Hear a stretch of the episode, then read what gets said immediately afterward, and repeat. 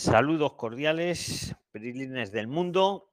Bienvenidos al chat, al conversatorio, mejor dicho, que hacemos todos los domingos aquí en el, en el grupo de los 25.000 Prislines. Una tertulia de actualidad en vivo para discutir sobre temas de migración a España, emprendimiento y negocios en España. Nos ayudamos a integrarnos en España mediante la inteligencia colectiva lo hacemos sin ánimo de lucro y de forma altruista. Esto no es para venderos nada. Esto es para liberar el conocimiento. Si te gusta y te interesa venir a España o estás en España y quieres hacer las cosas bien, eh, si nos escuchas en cualquier plataforma de podcast, como puede ser Spotify o cualquier otra, te pido que nos pongas cinco estrellas y se lo digas a personas que puedas conocer que también podemos ayudarla. Hacemos una emigración responsable, segura y planificada lo, hacemos en vivo, esto es en directo y tal cual se graba sin ningún tipo de edición ni postproducción, pues lo subimos a todas las plataformas de podcast.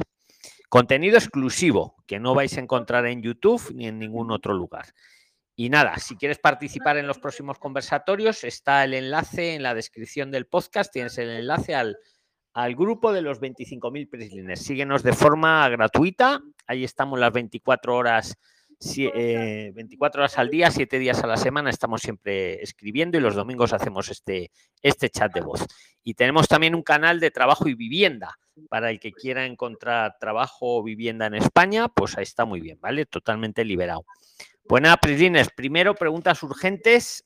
El que tenga algo urgente, pues que tome la palabra. Los demás nos silenciamos. Bienvenidos todos. Uh, Meni, como hermano de Linda, eres el candidato ideal para donar la célula madre es una serie de infusiones para acelerar la producción de metanol. ¿Cuándo empieza? Hoy.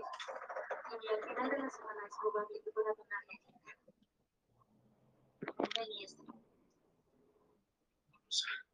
Señor Calderón, son sin cartas.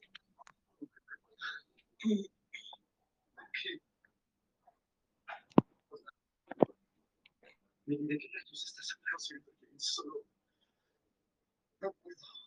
Tienes que no creo entenderlo. Si no hacemos este trasplante, su hermano. Sí, sí. ¿Qué rayos te pasa? Eres su hermano.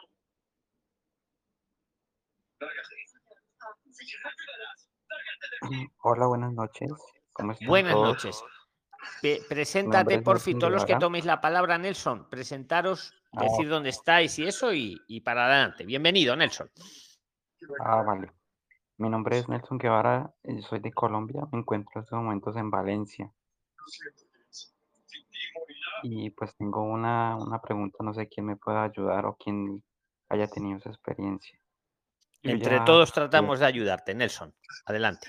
Vale, mira, yo tengo mi NIE que lo saqué desde, desde Colombia, yo ya tengo mi certificado digital, em, yo, yo ya tengo mi número de seguridad social quería saber si de pronto alguien ha tenido la experiencia con eso, los que van más adelante, con ese eh, de seguridad social hayan podido trabajar o en qué parte hayan podido llevar ese certificado, ese número de seguridad social o cómo lo utilizan.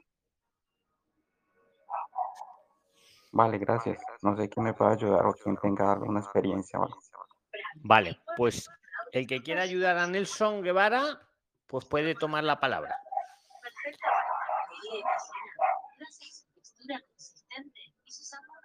Berlín, ¿le quieres decir algo? Berlín, que tienes el micro activado.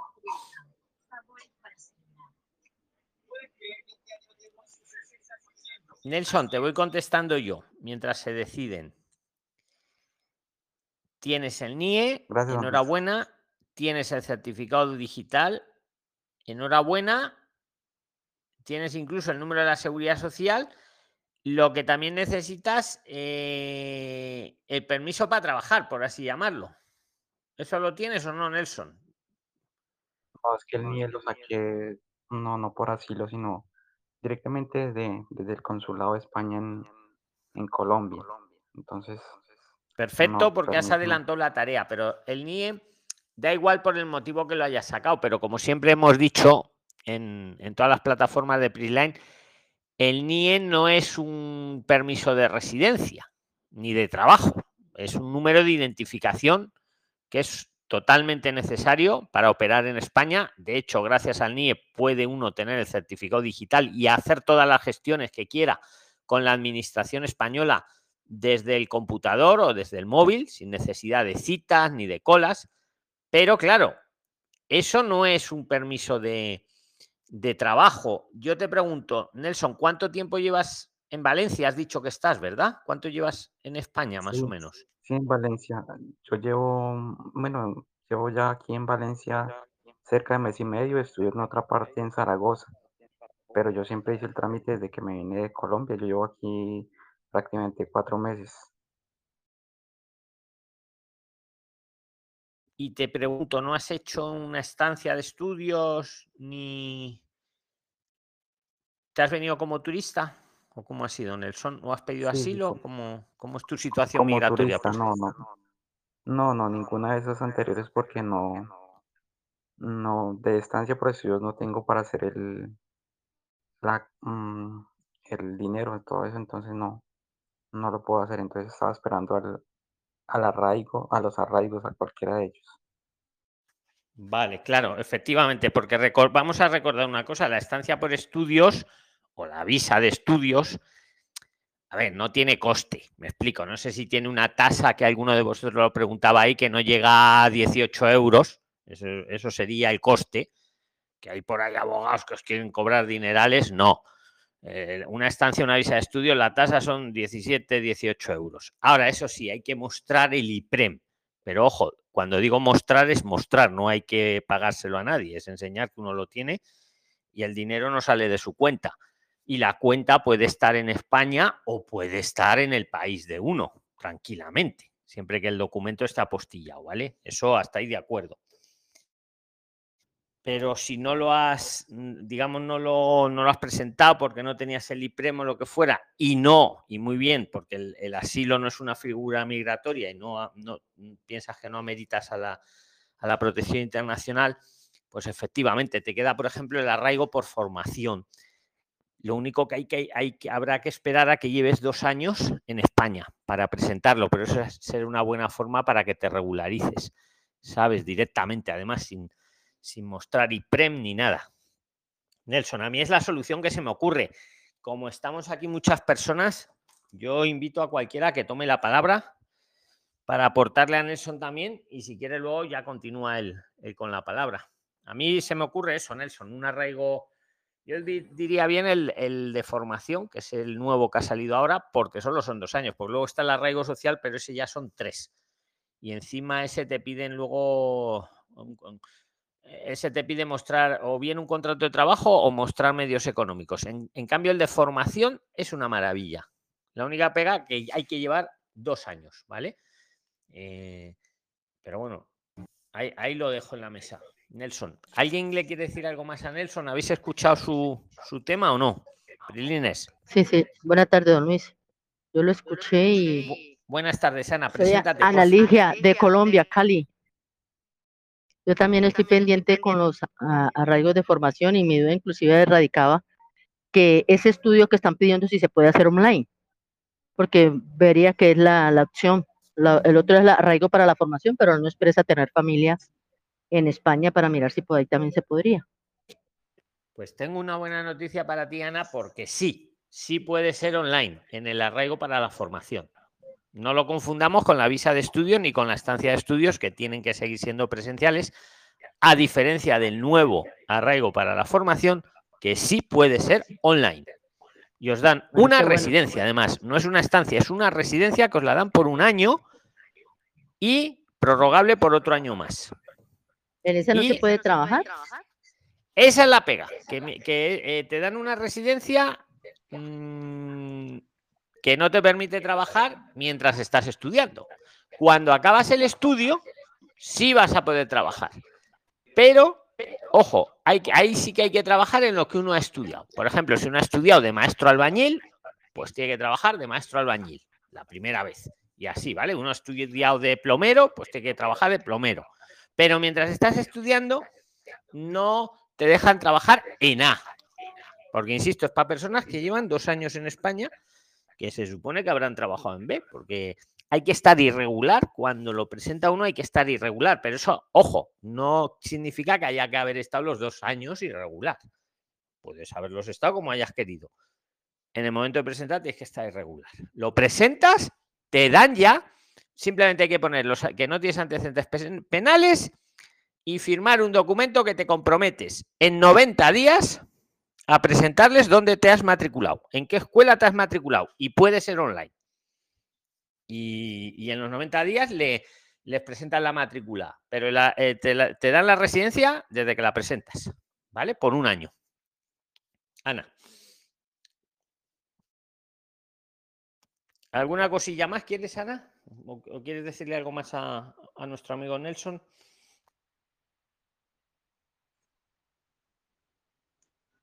Muchísimas gracias a los asistentes y lo tendré en cuenta. Estaré muy pendiente acá de, de la Tenlo plataforma. en cuenta, Nelson, porque va a ser una buena, una buena opción. ¿Vale, amigo? Hola, don Luis, yo sí quisiera preguntarle algo a Nelson si se puede. Mi nombre es Orlando Chirinos. Por este, supuesto que venezolano, Pregúntale. Mi, mi esposo y yo nos encontramos en. en- Gracias, señor Luis. Eh, quisiera preguntarle a Nelson, ¿cómo hizo desde Colombia para obtener el NIE? Si nos puede de pronto dar una pincelada de lo que sucedió, cómo, cómo hacerlo, ¿no? Vale, sí, sí, les puedo compartir.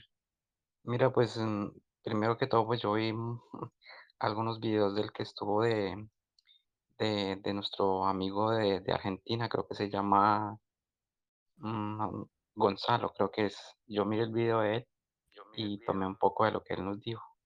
Entonces yo hice la solicitud. Primero que todo llevé una carta en donde me decía que iba a abrir una cuenta online y a través de esa mm, necesitaba NIE, pero esa cuenta online yo la debo utilizar como una Se dejó de escuchar, Nelson. Acércate, acércate, porfi, Nelson, al, al micro, que se te va un poquito la voz, amigo. Sí, no sé hasta qué punto me escuchó eh, la me Ahora mucho mejor, Nelson. Ahora mucho mejor. Puedes continuar. Sí, o carta, sea- eh, la carta de soporte, ¿cuál fue la que llevaste, por Sí, o favor? sea, yo- hice una carta mm, donde mm, dice, no, es que solicito el NIE para abrir una cuenta online.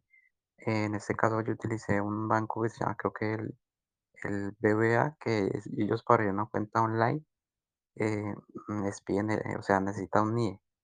Entonces, aparte de eso, le anexé un- una solicitud que, me, que yo había hecho a través de internet sobre un curso online y ellos me enviaban un correo a mí donde me decían que necesitaba el NIE para inscribirme al curso. Y yo llevé la, como el, el correo impreso donde me especificaban eso. Y, la, la funcionaria que me tocó, la funcionaria mala, como, o no mala, un poco tosca, decimos en Colombia, para atender. Y, y le presenté mi solicitud y, y dudó un poco y preguntó al superior y, le de dudas y, y mm, ahí como decimos, me envió a caja y cuando te envían a caja pues ya tienes la solicitud, ya te a- aceptan tus términos. Excelente, Nelson, gracias. Y Nelson, Compañera, buena tarde. Yo lo hice yo. directamente en Cali. Un- eh, espera, Ana, un, un segundito, que le hago Oca, una oca. pregunta, ahora vas tú. Solo le quería preguntar que cuánto le tardó luego en llegar, desde que lo abonaste en caja, cuánto se demoró luego en que te llegara el NIE, Nelson. No, fueron creo que 20 días corridos, o sea, no hábiles sino corridos, 20 días y me llegó al correo electrónico que dejé en, en los formatos. Perfecto, gracias, Nelson. Y a la señora Ana que dice que desde Cali lo pudo hacer, ¿será que nos puede explicar, por favor? Gracias. Claro, hija. Sí, yo pues madrugué. Estuve ahí de primeritas, eso sí les dije.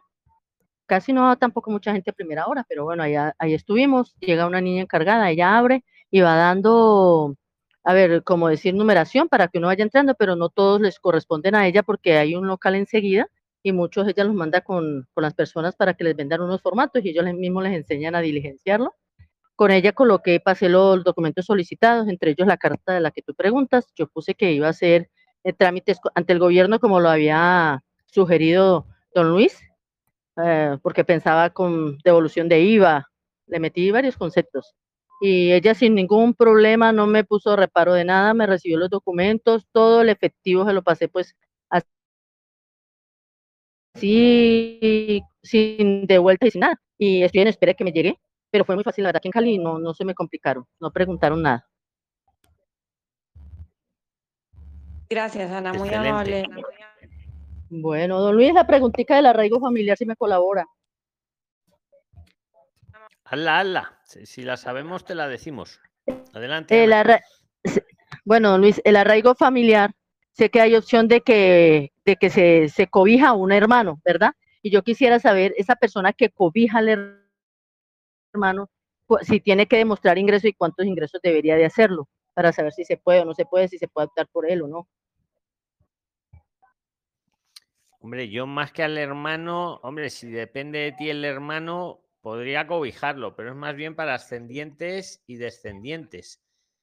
¿Alguien le quiere aportar a Ana? Salvo que el hermano esté bajo tu. Pero si está dentro digamos, de la cobertura. Si en- los hermanos están apareciendo entre la, la cobertura, en arraigo familiar, arraigo de descendencia. Ahí aparecen. Yo lo estoy, pero lo que no sé son los ingresos que tengan que, familia extensa, sé los, los ingresos que tengan que demostrar, si sí tienen que demostrar ingresos, o que esa parte no la sé. Porque ellos han estado, eh, están empadronados siempre desde que llegó el hermano, ha estado empadronado cuatro años ahí junto con el otro hermano. Entonces yo decía, bueno, si hay esa posibilidad, porque buscar el contrato para un arraigo social es más complicado, o nos, ha- nos ha sido más complicado, de, de pronto sí podría también esa otra opción, y si no en últimas la, la que estábamos hablando ahorita, la del arraigo para la formación. Es lo que te iba a decir, porque que ¿cuánto tiempo, cuánto tiempo lleva? más Cuatro años. Cuatro años, don Luis. Lo que por eso era que queríamos de una vez con trabajo, pues para poder ser pues la opción, ¿no? Más, más. Pero si no, pues nos toca que lo haga por la formación y seguir trabajando en B. Claro, es que, la- es, es que te digo que si lleva cuatro años, con, con dos años ya aplica para el, para el arraigo por formación. de la formación. Y no le piden acreditar, claro, no le, le piden ni acreditar ingresos, ni acreditar eh, eh, ni PREN, ni nada. Simplemente el compromiso de matricularse en los siguientes 90 días y vale una academia online. Es que es muy sencillo, de verdad. Esto Sí, sí, sí. sí. vamos a tener que, de- que comunicarlo mucho. De, de todas Sí, formas, porque te voy esa a parte mirar la gente cuántos- no. Sí. Mucha gente no, No, sabe que lo que veo más podía hacer online. sencillo. Claro, claro, vale también online, efectivamente. Ajá. Es que esa es la gran novedad que, que da el arraigo formación. Sí, sí.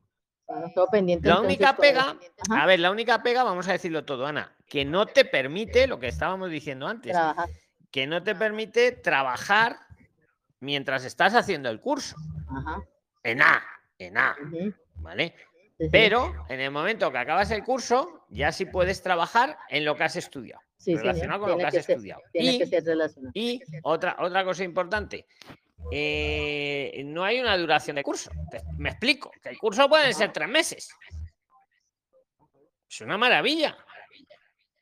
Pero igual para, para el permiso no es por un año no tiene que hacer El permiso te lo dan por un año, pero el, el curso puede ser de tres meses, o de cuatro, de si cinco, de, seis. y Y si en cuanto acabas tres- el curso, en cuanto Ajá. acabas el curso, Ana Rodríguez, ya puedes trabajar en lo que has estudiado. Y puede ser online. Yo creía, y ahí estaba mi duda también, mira, usted me la acabó de absolver, que era que necesariamente tenía que durar el año. Si lo hacía menos Que de no, año, Ana. no, no. na- Me ves sin- a ver, Imagínate cuando no tú. sé algo, yo te he dicho, lo del familiar Sí, sí, no estoy sí. seguro y lo digo. Y también Ajá. cuando me ves así berrear, es que estoy seguro. Ay, gloria a Dios. Pues me alegra mucho. Por eso lo estoy diciendo con ¿Cómo tanto me alegra, don Luis? Claro, gloria a Dios, y lo veo muy sencillito. sí. que no tenga antecedentes penales, el pasaporte y que en Ujú. 90 días les va a presentar la matrícula de un curso.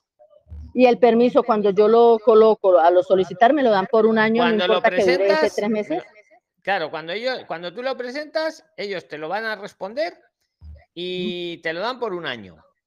Que encima se puede prorrogar luego por otro año más, pero te lo dan por un año. Y Ujú. desde el momento que te lo dan, la residencia, tienes 90 días máximo para presentarles que te has matriculado de verdad. Ajá. Te quiero decir que no es que hayan que matricularse antes para luego pedir el arraigo formación. No, lo Y luego. ¿cómo hago para hacerlo cuando se vaya a vencer esa, Pues ese certificado. Si tienes NIE y certificado digital, lo más cómodo, desde el ordenador o desde, la, desde el móvil. No, él no O tiene. mira, o, está aquí también Claudia Moreno, que igual te puede ayudar. Ahora, yo no entro ni en las tarifas, ni entro ni salgo, No, ya lo sabéis. Ajá. No, él no, él no tiene ni NIE ni. No, él, es- él llegó y Pues se hombre, quedó allí otra como manera, te la digo muy rápida y para Ujú. él y para todos vosotros, cuando no tengáis ni, eh, ni certificado digital, una forma muy sencilla. Vais al registro con todos los papeles, ¿vale? Con, los ande- con todo lo que haya que presentar para la gestión que sea, vais al registro.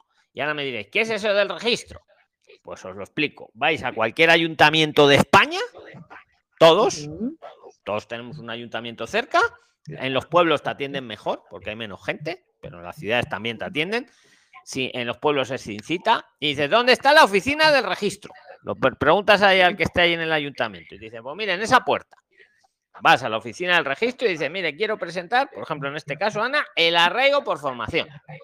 Aquí traigo el papel de los antecedentes penales, traigo el pasaporte y traigo aquí que me comprometo a matricularme en 90 días cuando me lo den.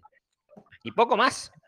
Y ellos te lo presentan telemáticamente y te dan un resguardo oficial, que, que es legal, que te acredita que lo has presentado. Oficina del registro. Acordaros, en cualquier ayuntamiento de España, para el que no tenga el NIE y el certificado digital. Otra opción sería ya por Orbe en correos, pero ahí ya te cobran y, y a veces toca evangelizar al de correos, que no sabe lo que es Orbe. Eh, eh, casi mejor un ayuntamiento, la oficina del registro, y encima gratis. Otra preguntita que tengo. Eh, si la persona está empadronada, por lo menos en Tarragona, en estos momentos está en Valencia, y hay que hacer ese trámite, ¿lo tengo que hacer en Tarragona o en Valencia? ¿O lo puedo hacer en Valencia y no hay problema? Yo creo que lo puedes hacer en Valencia, no hay problema. Buena pregunta. Ok.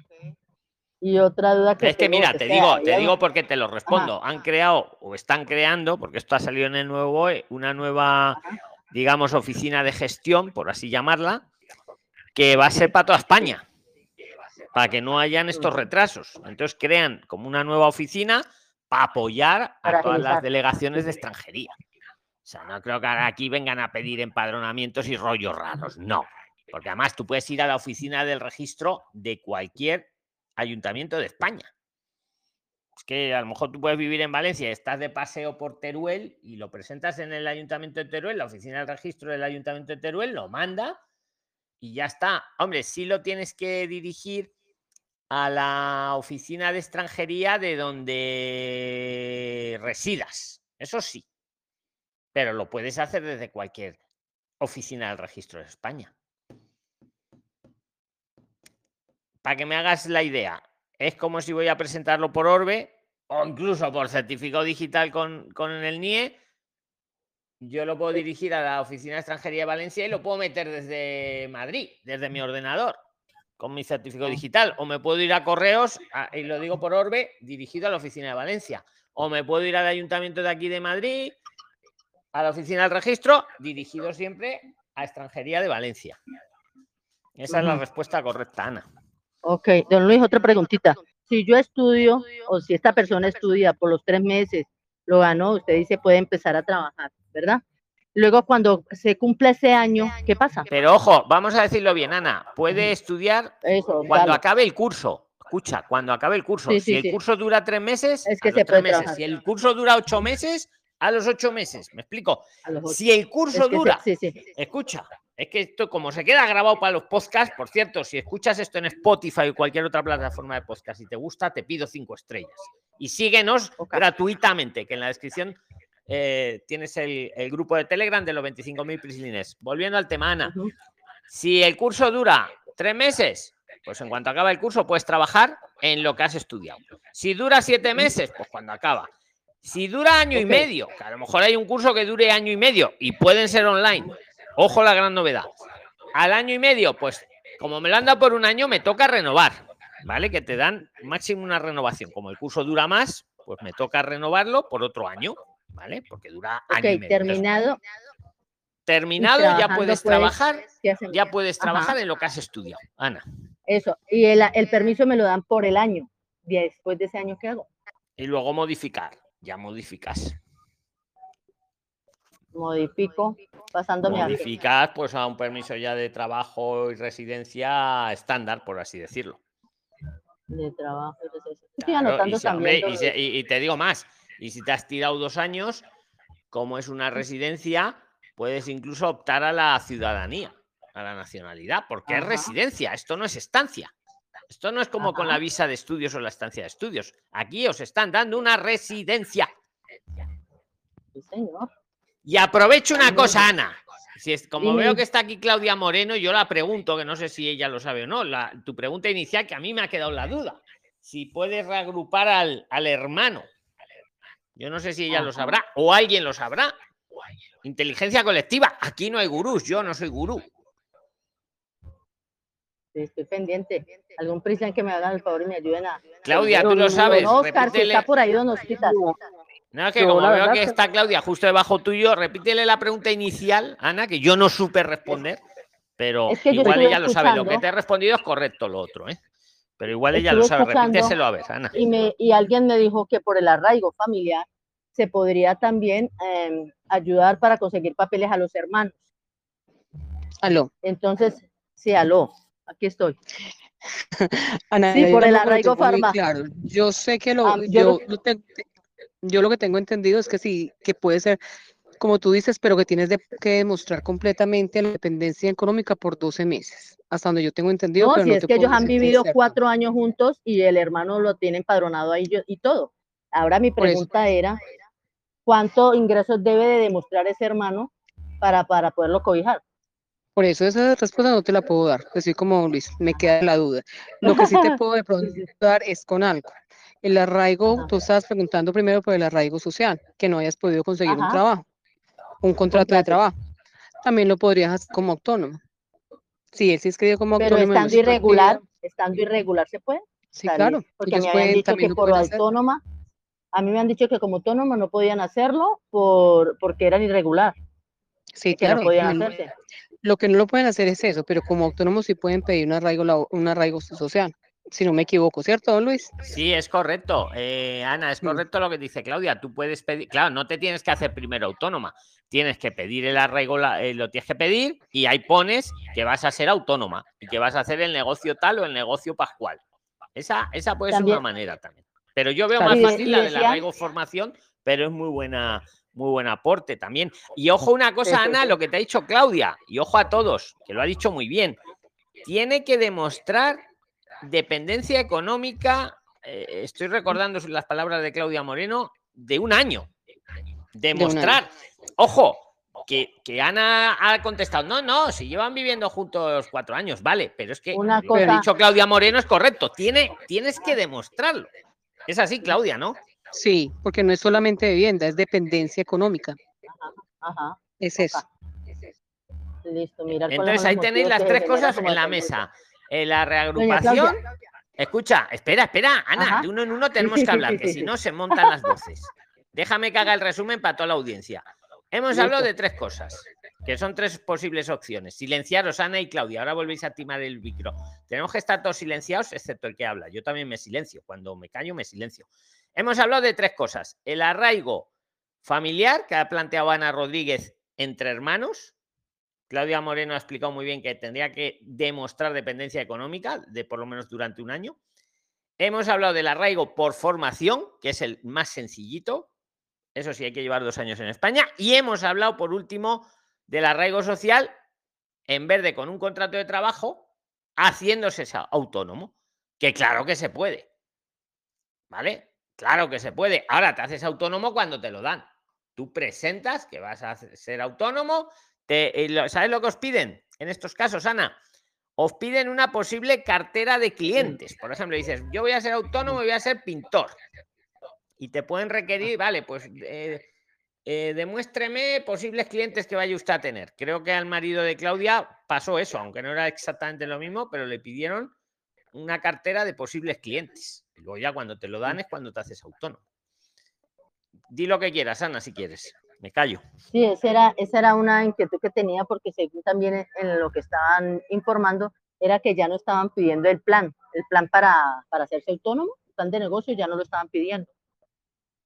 Entonces, cuando usted me dice que piden la cartera de clientes, Antes pedían el plan de negocios y te podían pedir cartera de clientes. Ahora te pueden pedir Ah. cartera de clientes. y el Y plan si de el negocio te no. sale bien o te sale mal, eso ya es cosa de, de cada uno, claro. Es correcto. Una consulta, don Luis. Adelante, eh, KRV. Claudita, me regalas Espera, el espera, espera, contacto espera. para poder... Espera, Ana, espera. Adelante, KRV, pero preséntate y ahora luego sigues, Ana. Tampoco podemos monopolizar, que se, luego se nos pasa el tiempo, pero ahora sigue. si No, me iba a despedir levántate, levántate, no, Sí. preséntate, perdón. Igualmente.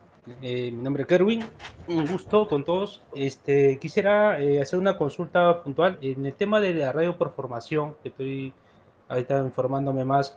¿También valen los cursos del CP, o sea, de esos cursos gratuitos o no? Pues mira, te, con la. Podrían valer. ¿Dónde veo la pega de los cursos esos gratuitos del SEPE? Que por lo visto, para los cursos de gratuitos del SEPE, por lo visto, hay que estar regular. Corregirme si no es así. Claro, en este Pero caso, valdrían. por ejemplo, Valdrían, valdrían si te. Si, si, pero claro, mira el contrasentido. Para el arraigo por formación tengo que estar irregular al presentarlo. Eh, ahora, se me está ocurriendo una idea. se me está ocurriendo una idea. Tú lo presentas, te comprometes en 90 días a matricularte, que es lo que te piden, te lo dan, ya tienes una residencia, ya estás regular, ahí sí podrías ir al SEPE. A mí esos cursos no me gustan, ¿eh? Pero podrían valer, sí. Mi opinión es que sí. Vale. Vale, muchas gracias, don Luis. Vale. Sí, buena idea, amigo. Buena idea. Sí, sí. Eso hay que explorarlo, ¿eh? Ma- eh, Ana, ¿querías decir algo más? Porque si no ya nos embarazamos. Darle las gracias, don Luis, a todos los Line que nos han ayudado y a doña Claudia que me regaló el numerito de ella para poderme contactar y preguntarle. Y a ti, que gracias a tus preguntas hemos aprendido tres cosas muy importantes. Ana, Gracias, don Luis. Aquí estamos. Toda Muchas inquietud, gracias. aquí voy conectándonos para que nos vamos solucionando y vamos saliendo adelante todos. es de lo que se trata. bendice. Sí, sí. Inteligencia colectiva. Los bendigo. Muy buenas tardes. Luis, ¿cómo están todos? A ver, a ver quién toca ahora. A ver cómo organizamos. Porque ahora ya nos vamos animando, ¿verdad? Escuchar. Nos silenciamos todos. Y ahora el primero que diga su nombre, pues tiene la palabra. Venga. Mi nombre es María. Alexander. Yo he escuchado a María. Alexander. Hola, Alex- don Bueno, Luis. pues María y luego Alexander. Venga, María y luego Alexander. Venga, María, preséntate. Hola, don Luis. Soy María de acá de Argentina. Y hoy mi marido preguntó en el grupo de ustedes em, sobre si, por ejemplo, él quisiera ir a abrir allá un taller de pintura. Por ejemplo, estuvimos viendo una página que se compra ya el taller, digamos, eh, un traspaso. En el caso que eh, uno quisiera hacer eso, ¿se puede pedir la residencia, haber, habiendo comprado un taller como que ya esté armado y todo para ir a trabajar allá? ¿O no sirve como para pedir la residencia, digamos? ¿Quién la quiere responder? Venga, y luego tiene también, si quiere, la palabra. Y Alexander, no me olvido de ti, que he apuntado tu nombre. ¿No lo sabe nadie? Realmente no, no lo podría hacer. O sea, ella sí puede hacer el traspaso, pero para poder trabajar, Acércate, eh, Claudia, al micro, porfi, para que se te oiga bien, porfi. que no hacer el traspaso, de pronto sí, y sí lo puede hacer, pero para poder trabajar en él tiene que tener una residencia legal en España. Y eso es lo primero que debería solicitar, una estancia o una residencia legal en España. Y, por ejemplo, ¿cómo podría ser eh, em, pedir una residencia o- para trabajar allá? O sea, en el sentido, nosotros no tenemos papeles eh, españoles ni nada por el estilo para poder sacarlo. ¿Qué nos convendría, digamos? Podrían pedir una estancia, una estancia de estudio, ya aquí en España o una visa de estudio en tu país de origen. Eso te da ya, no te da permiso, pero ya te da una estancia regular y puedes solicitar un permiso para trabajar. Y de acuerdo a lo que hoy en día, de acuerdo a la reforma, lo que tú estudies, entonces te llegaría el permiso de trabajo automáticamente. Entonces ya podrías comprar el negocio que tú quieres y ejercerlo sin ningún problema aquí en España. Ahora, entendido una, que la estancia... puntualización. Espera, espera, que hago una puntualización a que lo que diga a lo que ha hecho Claudia, muy bien dicho. Si el permiso que pides para estudiar, bien vía, vía visa de estudios o estancia de estudios, te recomienda eso porque es lo más sencillito. ¿eh? Eh, es el estudio es de nivel 6 o más, ahí te dan automáticamente el permiso para trabajar. Si no es de nivel 6, es inferior, tienes que pedirlo, el permiso para trabajar. Pero vamos, si es de más de seis meses, te lo van a dar y vas a poder trabajar en el negocio ese que compres o lo que sea. Pero escucha, tu pregunta es si comprando el negocio me dan ya la residencia y trabajo. No, por desgracia, no. ¿Sabes? No. No es comprar el negocio y ya me dan la residencia para trabajar. No, tienes que hacer algo más, como muy bien te ha dicho Claudia Moreno. ¿Sabes? Te aconsejo que veas los Claro, vídeos. sería también- Mí- Mírate un poco los vídeos porque tienes otras opciones, ¿vale? Pero esta es la más sencillita, por así decirlo, la más fácil. Porque ya, yo es que ahora no quiero Porque después como emprendimiento es más complicado, ¿no? Claro, eh, ahí quería. Como emprendimiento te van a poner 20.000 pegas. Eh, eh, en cambio, eh, con lo que te ha dicho Claudia es muy sencillito que te lo den.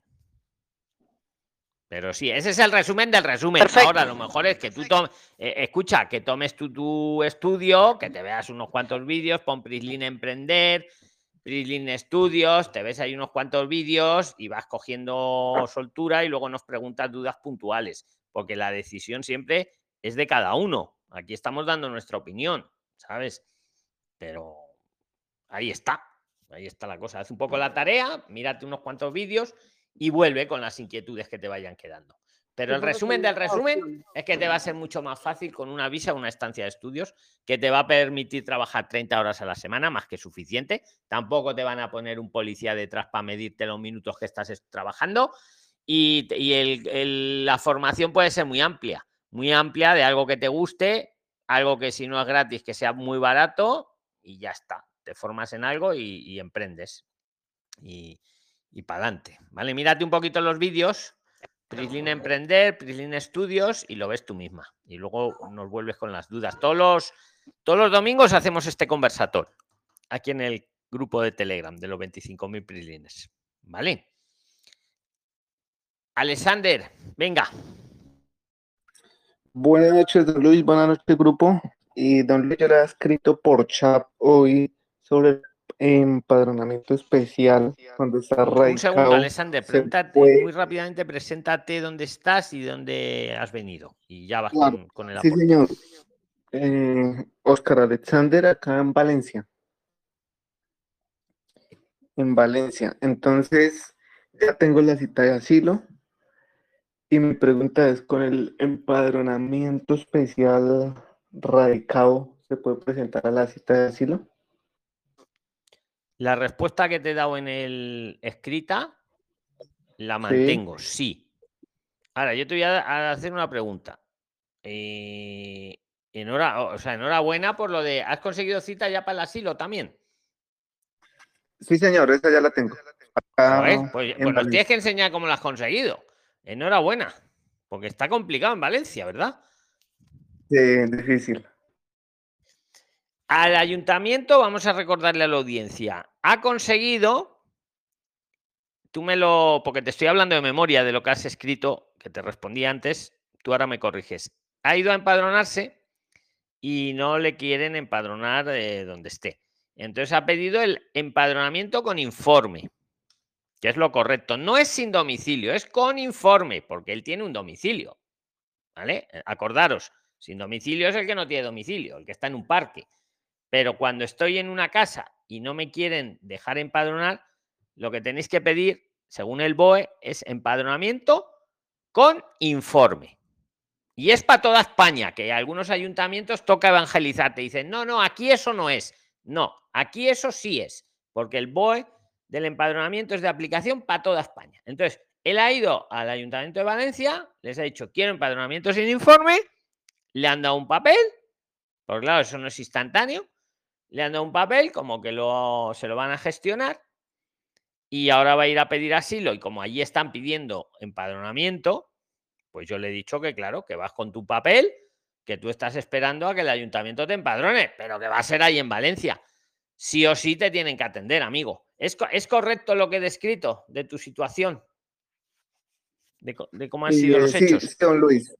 Sí, eh, tal cual escanearon el informe y, em, y le pegaron un sticker con un código de barras. Y pues, pero no me han dicho cuánto tarda. Vale, pero te vale para ir a la cita de asilo. Llévate tú el, el el sticker este que te han dado y sí o sí te vale. ¿Vale? O sea, pues son ellos, es, es la administración la que está tardando, que ya está tardando en empadronarte. Te tengo que dar la enhorabuena, amigo, ¿eh? Enhorabuena, de verdad, Vale, don Luis, muchas gracias. Gracias. enhorabuena. Venga, ¿quién quiere tomar la palabra? Buenas, Buenas buenas noches. Buenas noches. La primera que hemos oído ha sido Guisé. Venga, Gisela. preséntate, Guisé. Eh, buenas Sí, noches. mi nombre es Gisela. Es Gisé, Gisela, perdona, es, es Gisé. Es que está Gisela Listo. también, pero ha sido Gisé. Venga. Gisé. Eh, buenas noches, don Luis. Muchísimas gracias por el pase. Eh, primero que todo, pues saludar al grupo y agradecer porque en verdad eh, son, son un gran apoyo para todos los inmigrantes. Miren, quien habla, habla en nombre de mi hermana. Eh, mi hermana está en España. Ella se encuentra eh, con eh, documentación de asilo, está en proceso, pero el tema es que ella ahorita está trabajando de interna, en negro, como le dicen allá eh, y está preocupada porque ella necesita agilizar lo que es su certificado digital. Eh, pero ella no tiene una computadora, disculpe usted la ignorancia ahí, quizás no sé.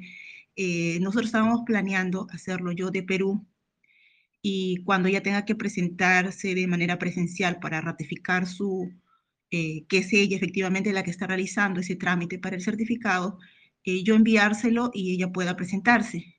E- Esa era mi consulta, ¿no? Quería saber si yo lo puedo hacer desde mi computadora aquí, descargar eh, todo ese archivo, todo el procedimiento que yo he visto en los videos para hacer el certificado desde acá, desde Perú. ¿Es factible hacerlo o es necesariamente que tiene que ser eh, de allá en España? Vale, te respondo porque esa me la sé muy bien. Bueno, eh, tiene el NIE, ¿no? Tenéis el NIE de ella. Claro, eh, yo cuento con toda su documentación, Vale, es mi hermana y, y- Vale, mira, pues te voy a responder sí. A ver, si es factible. Lo, cuando vais a generar el certificado digital, lo que sí es muy importante es que desde el ordenador, digamos, que, lo, que pedís el código para hacer el certificado digital, desde ese ordenador, incluso sin actualizar ese ordenador durante esos días, hasta que os den el segundo código, que sea el mismo ordenador. Entonces sí puedes hacer. O sea, tú, por ejemplo, te sacas el código para sacarte el certificado digital, te va a pedir el NIE de ella, te va a pedir el nombre y apellidos de tu hermana y su NIE. Lo metes ahí y, te va a dar un código, ¿vale? En tu ordenador. Ese código, que es un número, se lo das a tu hermana para que acredite su identidad. Entonces su hermana tiene que ir a... Hay muchos sitios para acreditar la identidad, incluso en los consulados se puede hacer también, que, hay, que por lo visto el consulado de Caracas dice que allí no. Pues eh, consulado de Caracas, si nos están oyendo, nos oyen luego en el podcast, en el consulado de Caracas también se, de- se puede acreditar la identidad para el certificado digital, ¿eh? Y lo digo seguro. Total, que tu hermana eh, le das ese código y ella ya tiene que ir con su pasaporte, su NIE y ese código, que es un número, se lo puedes dar así como estamos hablando ahora, acreditar su identidad. Cuando acredita su identidad le van a dar un segundo código. Y ese segundo código es el que ya te tiene que dar para que desde el mismo ordenador lo metas. Y ya entonces se genera el certificado digital. Y una vez que está generado el certificado digital, pues ya se lo puedes dar a ella, guárdate tú ahí una copia de seguridad. El certificado digital, que lo sepáis, lo podéis poner en varios dispositivos a la vez. Lo puedo tener en el ordenador y en el móvil y en otro ordenador más. Y también que sepáis que en un ordenador o en un móvil se pueden tener varios certificados digital. Puedo tener el mío y el de mi hermano, por ejemplo. Se pueden tener, pueden convivir. Sí se puede, Gisé. Lo único importante es, eh, claro, que es desde donde generas el primer código, es desde ese mismo ordenador tendrás que meter el segundo código. Y ya, pero ya una vez generado el certificado con los dos códigos, ya lo puedes mover por donde tú quieras.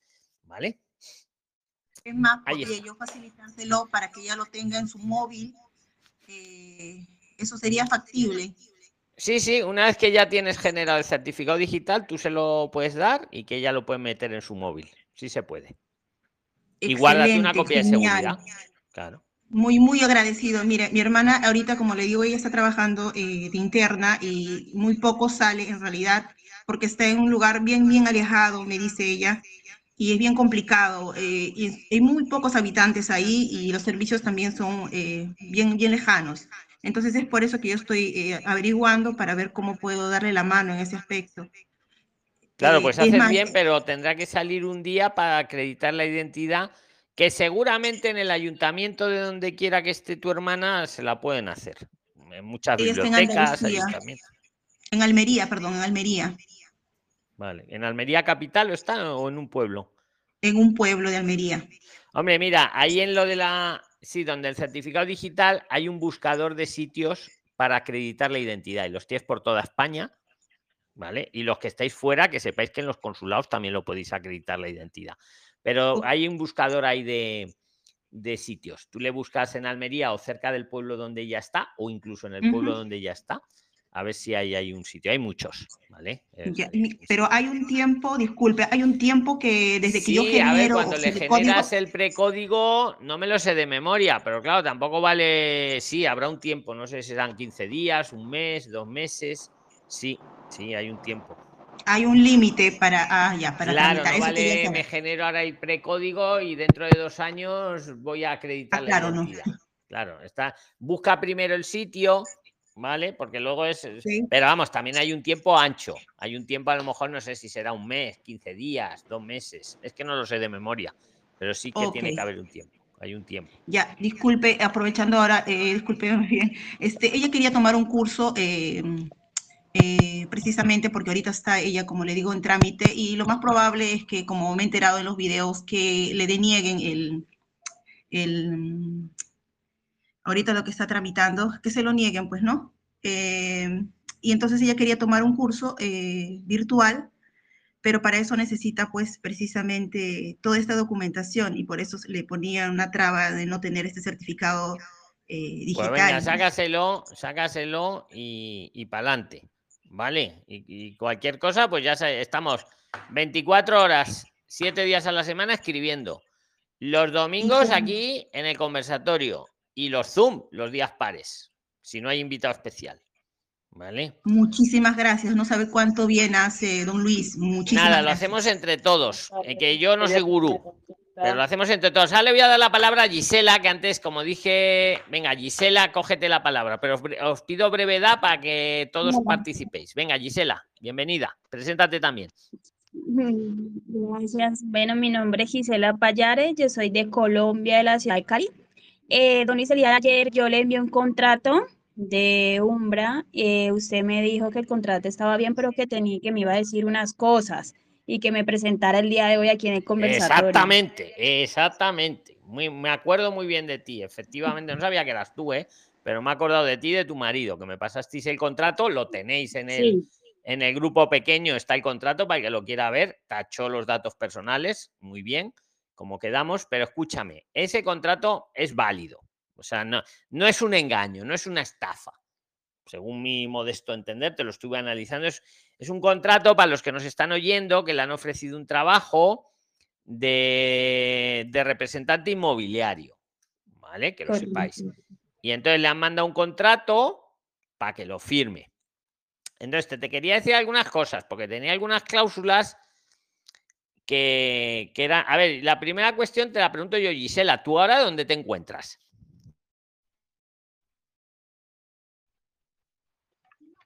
Gisela, no pena, te oigo. ¿Dónde te encuentras? ¿Estás en España o estás fuera de España? Yo soy el esposo, don Luis, qué pena, es que ella a veces le va el audio del celular. Bueno, pues Álvaro, ¿dónde está tu esposa?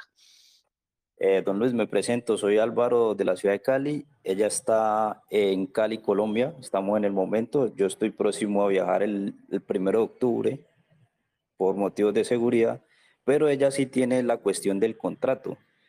En este Claro, es que momento, esa era la primera cosa que os quería decir. En Sí, el señor. contrato da a entender que Gisela ya está ahí, creo que era en Almería, ¿no? En, en la ciudad española, vamos, que sea, que no me acuerdo cuál era, creo que era Almería o por Málaga, ¿no? Era por ahí. En Ibiza, sí, señor. En Ibiza. Claro, entonces si ella está en Colombia, ¿cómo va a empezar a trabajar desde Colombia? Álvaro. Eh, es eso es lo que queríamos preguntar, don Luis. Eh, ellos, digamos, ¿en qué trámite nos pueden ayudar gestionando qué visa? Como Mira, ese contrato que os han mandado está bien, pero es lo que se llama un contrato mercantil. No es un contrato laboral, es un contrato mercantil. A lo mejor te puede valer para una visa, sí, claro, sí, podría ser. Pero a ver, el- a ver lo que te dice el consulado. Esa es la idea que tienes entonces, ¿no? Usarlo para, para conseguir una visa. Álvaro.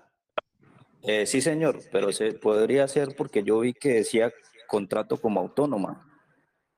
Sí, sí, sí, el contrato está bien, esa- exactamente. O sea, pero claro, había una cosa también que decían el que me habíais dicho que luego no lo dice el contrato, que le daban un fijo, ¿no? De 1.500 euros o algo así. Insisto, para la audiencia, el que, no el que quiera analizar el contrato lo tenéis en el grupo pequeño, que como el grande no tiene para fotos, lo subieron al pequeño. Álvaro, no tiene un fijo, el contrato va por porcentaje de las, digamos, de los acuerdos que haga tu mujer, le pagan un porcentaje, no me acuerdo cuánto era. eh, es un contrato mercantil, podría valer, podría valer para presentarlo en el consulado. Aunque yo, pruébalo, a ver qué te dicen, pruébalo. Y si no, lo que decíamos antes, mm, que se venga, o bien con una visa de estudios, que va a ser más sencillita que se la den y luego puede trabajar en eso, o con una estancia de estudios, que se venga también de turista, pida la estancia y luego también va a poder trabajar en eso. Pero vamos, si queréis intentarlo en el consulado, inténtalo. No, no te digo que no, Álvaro. Dime más cosas si quieres. Perfecto, don Luis. Eh, muchas gracias. No, esa era la pregunta. Porque digamos, tardes, ¿quiere hacer tengo, tengo la duda de que es o de autónoma o sería como para trabajar con ellos directamente, digamos. Es como autónoma. Analizado el contrato, Álvaro, que está claro que es autónoma, porque lo pone, además varias veces lo pone que es como asesor independiente. Vamos, en, en términos, es, es como autónoma, ¿sabes? Ya, don Luis. Es contrato mercantil. El contrato mercantil es el que le hacen a un autónomo. El contrato laboral es el que le hacen cuando vas a trabajar por cuenta ajena. Es como si la inmobiliaria la dice, venga, pues tú trabajas como autónoma y todas las los alquileres que me consigas y todas las ventas que me consigas, pues un porcentaje es para ti. Pero tú eres autónoma, tú te organizas como tú quieras, que lo pone en el contrato. Te organizas como quieras, eh, etcétera, etcétera, etcétera. Y de cada, de cada firma, bien de contrato de alquiler, recordamos que es un tema inmobiliario, para la audiencia que lo está escuchando, pues yo que sé, el 30%, lo, lo que pone ahí en el contrato. Puedes probar en el consulado. Yo, creo yo creo que los consulados esto lo ponen difícil, porque si ponen difícil cosas tan sencillas como un NIE o como un certificado digital, imaginaros, imagi- pero pruébalo, Álvaro, de verdad, el no ya lo tenemos. Y si, e- y si es que el no, pues una visa de estudios o que se venga de turista y una estancia de estudios aquí en los primeros 60 días. Eso sí, muy importante hacerlo desde que uno llega, tiene 60 días para presentar los papeles. ¿Vale? Pero si tenéis tiempo, probar a ver. Yo es que no- me quedaba la duda si estaba, si estaba aquí o estaba allí, tu mujer. Me quedaba esa duda. Muchas gracias, don Luis. Un saludo. Un saludo. Álvaro. Un saludo también a tu mujer y vamos, que el contrato era serio, ¿eh? O sea, no, e- no era ninguna, se ve que no era una estafa. Eso sí que te puedo decir. ¿Vale? Gracias, Muchas gracias a los dos y a todos los que habéis intervenido. Si no os doy a veces las gracias es por el tiempo. ¿Quién? A ver cómo hacemos. Nos silenciamos todos, Angie. Nos silenciamos todos, todos, todos, Angie. Tú también. Ay, y ahora, primero que diga su nombre, ya. Naomi Polo. Ha ganado. Adelante, Naomi Polo. Venga. Buenas tardes, don Luis. Bueno, le cuento que el próximo año voy a viajar con mi familia y estoy en proceso de homologación de mi bachillerato. ¿Y en Y qué pues- país te encuentras, Naomi Eh, Polo? vivo en Perú actualmente. Perfecto. Y bu- bueno, para estudiar la universidad quisiera saber cuáles son, bueno, cuándo es la convocatoria para los exámenes de selectividad. Creo que lo más importante también es este, conseguir una academia o algo para ir preparándome. Pues estás en lo, en lo cierto. ¿Quién la quiere responder a Naomi? El que quiera responderla tiene la palabra. Venga.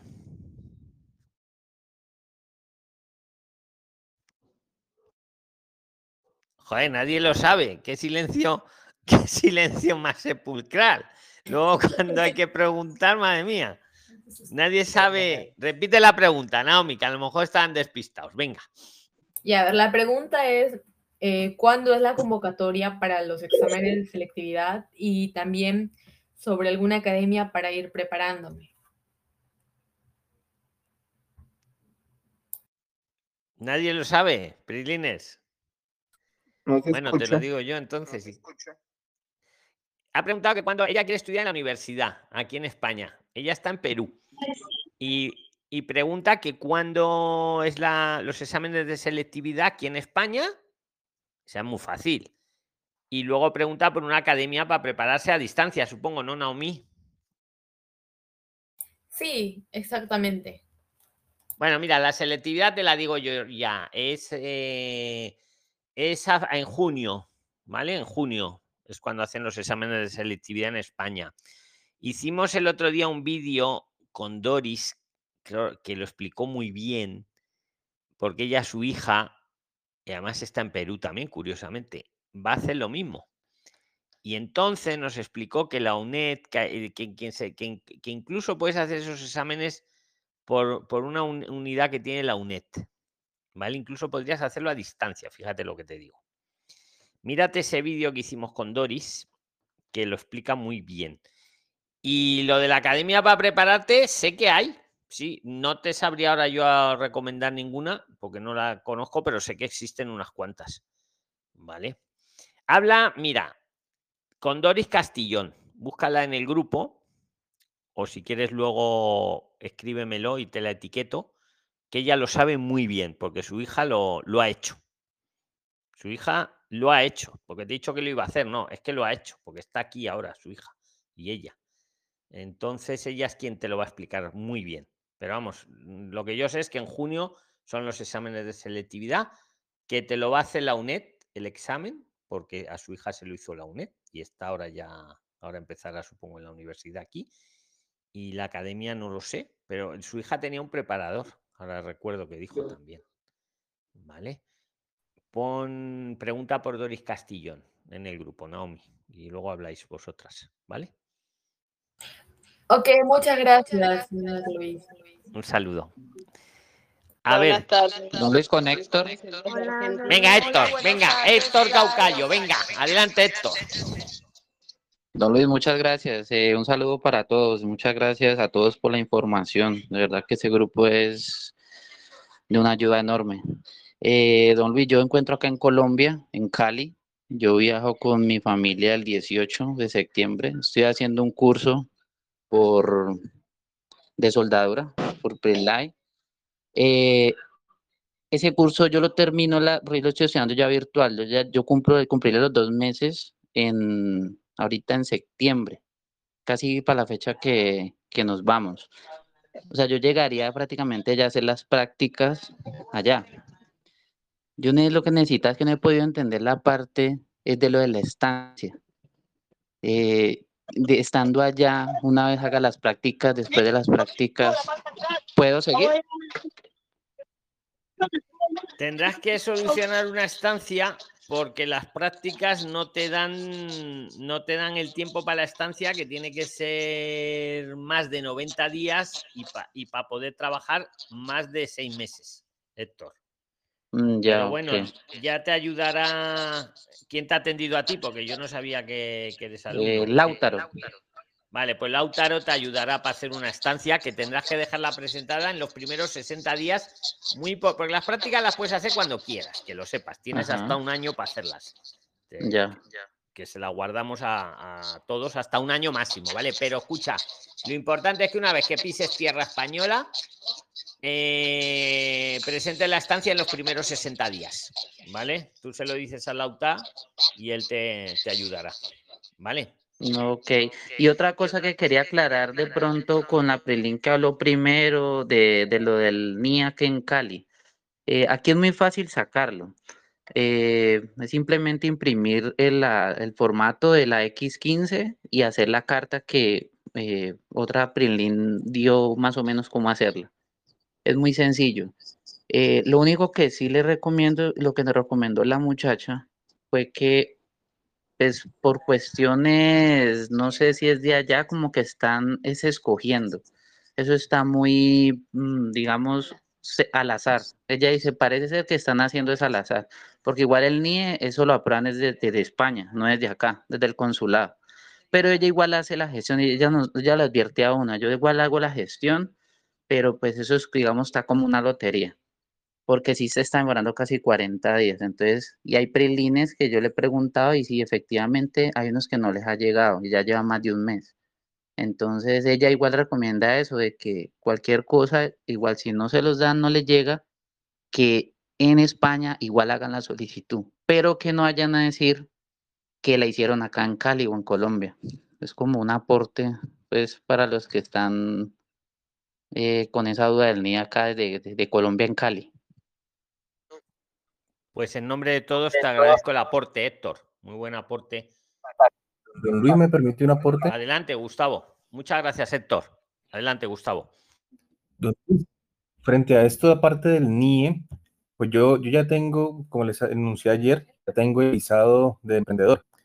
A mí me tocó sacar NIE, lógicamente, para poder hacer este visado y la verdad no sabía que aquí en Cali se podía hacer. Yo había ido a la oficina de Cali, pero antes de eso, a ver si de pronto podía hacer ahí la cita de, de, la solicitud del visado. Me dijeron que no, que solo en Bogotá. Entonces, pues olvidé totalmente esa oficina, pensé que era solo para trámites de ciudadanos españoles. Entonces yo hice la cita en Bogotá para poder solicitar el NIE. Fui, llevé los papeles em, y me dijeron que se podía demorar más o menos un mes. Efectivamente, esperé, la señora me dijo que esperara un mes y que si al menos no me habían contestado, les escribiera a ellos indicándoles cuándo fue que yo fui, les mostrara los recibos de pago y ellos me respondían entonces cuál era el estado de la solicitud. Yo esperé el mes exacto, no me escribieron, escribí y al siguiente día de una vez me contestaron, listo, aquí está su NIE, con fecha del día anterior, del 23, es decir, se me demoró exactamente un mes, pero cuando yo escribí el correo, de una vez me lo, me lo dieron. Entonces, no, no nos quedemos ahí esperando, sino que escribámosle a la oficina, que ellos responden muy rápido y seguramente apenas respondan, de una vez nos dan el NIE. Eh, sí, sí, qué pena me, me- de- eh, aclarar, corregir eso. Ella sí nos dijo eso, o sea, que le escribiéramos y estuviéramos muy pendiente del correo. Es decir, sí que estar, eso es un aporte bueno ahí también, que hay que estar pendiente igual manera, ¿no? De, de esa certificación. Excelentes los dos. Y, y le quería preguntar a Gustavo. Gustavo, tú eres la persona que ha subido todos esos grandes aportes hace un rato de- del tema de emprendimiento, ¿verdad? Sí, señor. Sí, porque es que en emprendimiento, pues sí, hay mucha información oficial que dicen cómo son los pasos principales, lo que corresponde a la ley de emprendedor, pero cuando uno empieza a hacer los trámites, le quedan unos vacíos allí que uno no encuentra por ninguna parte.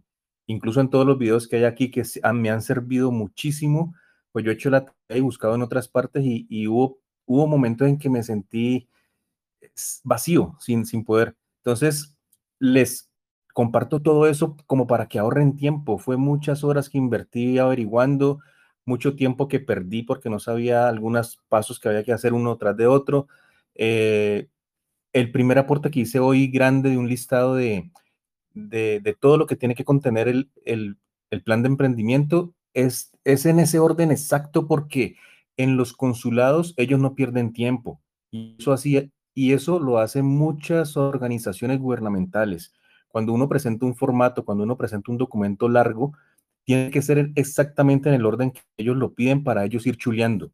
Yo chuleo mi punto 1 frente al punto 1 que usted me trae. Punto 2 frente al punto 2. Si usted el 2 me lo trae por allá en otro orden, pues para mí no existe y digo que no está. Entonces, exacto orden allí con eso, estricto orden, y con eso se van a ahorrar una cantidad de tiempo con todo el listado que les pasé.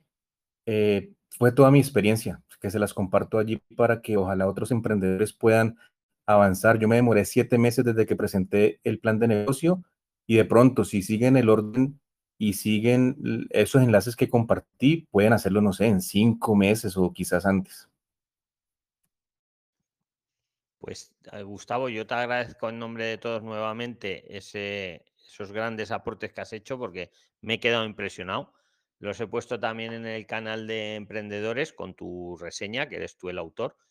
Y vamos, te felicito por esa perseverancia y también te, cedo si quieres aportar algo ahora mismo de cualquier cosa importante que tú creas, yo te cedo el, tiempo si lo, si lo quieres utilizar ahora mismo. Gustavo, algo que creas. Gracias, Luis. No, pues, ¿qué les recomiendo? Justamente como hacer ese, orden. Lo primero que tienen que hacer es hacer un buen plan de negocio. Ese plan de negocio con los tres puntos principales que dice la ley de emprendedor que sea un plan de, de un negocio innovador, altamente innovador. Recuerden que la innovación no es tecnología. La innovación es mejorar procesos, es acortar tiempos de procesos y es mejorarle la vida al usuario final. Entonces, si usted demuestra cualquier tipo de innovación, es justamente orientado a eso. Que la innovación puede tener tecnología, sí, y, y, es mucho más eh, aceptada que si el negocio tiene temas de inteligencia artificial, de big data, de todas estas cosas nuevas, es mucho más aceptada también. Que sea un plan eh, de alto interés económico para el país de España y que genere empleo futuro.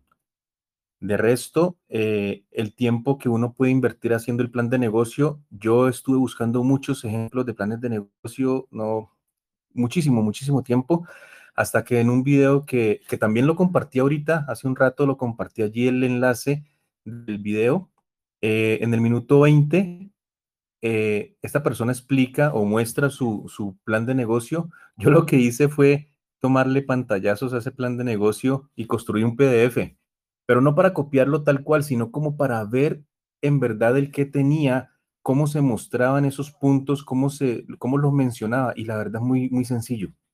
Uno lo puede mencionar de forma muy sencilla, sin complicarse la vida, sin tener que elaborar algo muy, muy, muy complejo. No. Eso sí, ya cuando elaboré el mío, pues habían puntos que como eran planes totalmente diferentes, pues en el mío sí tenía que hablar sobre el mercado que yo había investigado, hablar sobre por qué mi negocio era innovador. Esas cositas hay que mencionarlas muy bien, hay que recalcarles a ellos. La persona de la Oficina Económica y Comercial de la Embajada de España nos recalcó Ustedes tienen que mostrar siempre por qué es innovador. Entonces, siempre hay que mostrar innovador. Y eh, después de, realizar todo este documento, eh, y en los pasos que les envían, los puntos que pide la Oficina Económico Comercial, también están todos los medios económicos que ustedes tienen que mostrar. Yo por lo menos aquí tenía un emprendimiento y pues como el emprendimiento es 100% mío, yo soy el único socio, aunque es un emprendimiento pequeño, pues mostré todos los medios económicos de mi emprendimiento, eh, que cada vez, gracias a Dios, eh, tiene mejores ingresos, entonces eso me ayudó. Mostré mis ahorros, mostré mis cuentas bancarias, mi salario actual, mostré que tenía un trabajo que puedo seguir haciéndolo remoto y que tengo y que mi trabajo es eh, de contrato indefinido. Entonces, eso es parte de mi ingreso mi, propio salario, yo voy a seguir trabajando remoto, entonces eso me ayudó, los ahorros, mis cesantías, porque yo en un principio pensé que las cesantías no me podían servir, pero resulta que las cesantías uno solo las saca o para vivienda o para estudio, pero no solo para estudio de uno mismo, sino para estudio de los hijos. Entonces, si yo tengo cesantías guardadas, me van a servir sacar mis cesantías para que estudien mis hijos allá en España. Entonces es bueno yo mostrar cuánto tengo yo en cesantías.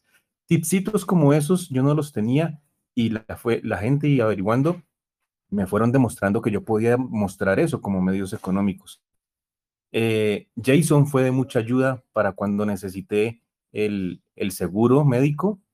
A nosotros nos costó 49 euros por persona, menos para mí que soy mayor de 45 años. A mí me salió por 53 euros el mes. Eh, entonces, eh, Jason le hace uno el estudio para exactamente cuál es el, seguro que, que es acorde al tipo de visado que uno quiere aspirar. Y nada, todo es paciencia. Saber hacer las cosas en su momento, en el orden que es. Sacar el NIE, ojalá. El NIE, cuando yo lo saqué, como era para visado, entonces en el NIE mostré el plan de negocio, me lo pidieron. Yo lo llevé. Justamente me preguntaron, ¿usted trajo el plan de negocio? Sí, claro, aquí está. Y la carta de justificación es justamente que voy a solicitar un, el NIE para avisado emprendedor y aquí está el plan de negocio ya con informe favorable. Entonces, nada, con todo eso, ya luego que nos presentamos, las fechas exactas de todo mi trámite fue 20 de enero, mi primer lanzamiento del plan de negocio de Oficina Económica y Comercial. Me corrigieron, me hicieron sesiones de ayuda, de consultoría. Luego el primero de febrero ya se fueron todos los documentos corregidos, plan de negocio acomodado. Luego para mediados de marzo me contestaron el informe favorable. Allí pedí cita para el primer intento de solicitud de visado. Todavía no estaba seguro que el NIE iba, tenía que pedirlo primero. Supuestamente el NIE me lo daban durante ese proceso de aceptación de, la solicitud de visado. Entonces me presenté así el 3 de mayo. Ese día me dijeron, no, usted tiene que tener primero un NIE. Perdí ese día a Bogotá. Eh, ese mismo día en el hotel saqué la cita del NIE. Eso fue el 3 de mayo, la pedí para el 23 de mayo. El 23 de mayo entonces fui con los documentos de, del NIE, allí presenté el plan de negocio, antecedentes, registros civiles apostillados. Se quedó esa solicitud el 23 de mayo, el 23 de junio me, me, me mandaron mi NIE, bueno, los NIE de nosotros cuatro. Ahí inmediatamente entonces busqué cita para avisado, ya no las estaban dando eh, al siguiente día, sino que me la dieron del 23 de junio, me la dieron para el 8 de agosto. Había muchas solicitudes de visado. Entonces el 8 de agosto ya nos presentamos, ahí sí tuve que presentar el seguro que había conseguido con Jason y del 8 de agosto que me presenté, ahorita el 24 de agosto ya teníamos aprobado, la fecha del visado tiene fecha de aprobación del 24 y el sábado, ayer, ayer en la mañana nos llegaron los pasaportes. Entonces fueron siete meses, siete meses que yo sé que con lo que les acabo de enviar, todos esos puntos, todo ese listado, pueden conseguirlo, muchachos, yo creo que menos tiempo, con orden, con buena, buena disposición, con buen ánimo de hacer las cosas lo, más rápido posible y, consiguiendo las cosas que se tienen que conseguir según ese listado. Ese es mi aporte, Luis. Cualquier cosa que me quieran preguntar, con gusto voy a estar allí para responderles. Pues muchísimas gracias en nombre de todo, Gustavo. O sea, enhorabuena y, enhorabuena por haberlo conseguido y muchísimas gracias por todo lo que, lo que acabas de aportar y lo que has aportado en, los pasos, en los pasos a pasos que has subido con todo el orden y con todo que, de verdad que me has dejado impresionado. ¿Alguien le quiere preguntar algo ahora a Gustavo, aprovechando que, está en la sala? Prilines de emprender. Argentina le hablo. Eh, espera, espera, por orden. Jason y luego Yuli. Eh, es los que he visto. Venga, Jason. Jason Meza y luego Yuli. Hola, buenas tardes o buenas noches. Adelante, Jason. Sí, luego vas Yuli Pavón y luego el que quiera, venga. Yo estoy hablando desde Venezuela, desde Caracas, y también quisiera optar a lo, a lo que es el visado de, de emprendimiento. Yo tengo un pequeño emprendimiento aquí en Venezuela y tengo muchos clientes en Puerto Rico, en Venezuela, en Panamá, en varios países, y todo lo trabajo de manera remota. Entonces quiero quizás también optar a hacer eso en España, porque en España no existe eso y ya estoy contactando varios clientes o posibles clientes allá en España. Entonces ellos me dicen que allá no existe eso. Entonces, claro, sería como algo innovador porque no hay quien haga ese tipo de servicios allá, pues. Y lo que quería preguntar es si eh, todo ese proceso que tengo que hacer, tengo que hacerlo desde el consulado de aquí o tengo que hacerlo directamente allá en España? Este, más o menos eso es lo que, lo, que quería preguntar. Se pueden hacer de las dos formas. Se pueden hacer desde el país de origen o ya estando en España. Lo que pasa es que yo no me arriesgué a hacerlo en España, primero porque ahorita, por ejemplo, solo tengo que conseguir pasajes de ida. No tengo que conseguir ya pasajes de ida y vuelta. Ahí me ahorro un poquito de plata. Segundo, que cuando uno llega, uno tiene, pues por lo menos los colombianos, tenemos nomás tres meses de, de permiso para turista. Y en los 30 primeros días yo tengo que presentar mi plan de negocio. Entonces me, iba a sentir a contrarreloj, de que de pronto si no me alcanzaba el tiempo, si tenía que conseguir más documentos o, cualquier otra cosa que, me pidieran, iba a estar contra el tiempo, contra el tiempo todo el tiempo, todo el, toda esa parte de, del poco tiempo de turista que iba a tener. Entonces yo preferí empezarlo a hacer desde acá. Eh, no sé si en todos los países existe una oficina económica y comercial de la Embajada de España. Aquí existe eso. Entonces, cuando uno lo hace desde el país de origen, en este caso Colombia, uno el plan de negocio se lo presenta a la oficina económica y comercial de la Embajada de España en Colombia. Yo me imagino que esta oficina económica y comercial existe en la mayoría de países, si no es que es en todas. Entonces, a esta oficina es la que le presenta uno el plan de negocio. Una vez ellos hayan aprobado, te hayan entregado el informe favorable, ahí ya entonces uno con el NIE, ya con el NIE, se presenta al consulado de España en el país de origen. Y ahí sigue la solicitud de, del visado de emprendimiento. Eh, ¿Sí? Sí, pero yo tendría entonces que solicitar primero el NIE este, justificando de que lo voy a solicitar es porque voy a hacer un plan de negocio para, para el visado de, de emprendimiento, ¿cierto? Pero pídelo en la mitad. Primero, el plan de negocio. Una vez aprobado el plan de negocio, con ese informe favorable, pides el NIE. Y ya con el NIE y plan de negocio y todos los demás documentos, haces la solicitud de visado. Entiendo. Y la otra es duda que tenía... Es para que no te enredes solicitando el NIE con otro motivo, antes de, antes de eso. Entiendo. Sí, y, y, la otra duda que tenía es que también he escuchado que las personas que trabajan de manera autónoma, este, yo no sé si en mi caso yo también pudiese optar a, ese, a, a esa, a esa opción, este, y eso cuando uno trabaja autónomo, con, ¿cómo funciona eso en España? Pues porque tampoco sé cómo, eh, cómo se trabaja de manera autónoma allá, porque lo que yo hago también lo puede manejar de manera autónoma allá, pues entonces, claro, no sé si irme por la parte del emprendimiento o por la parte de autónomo.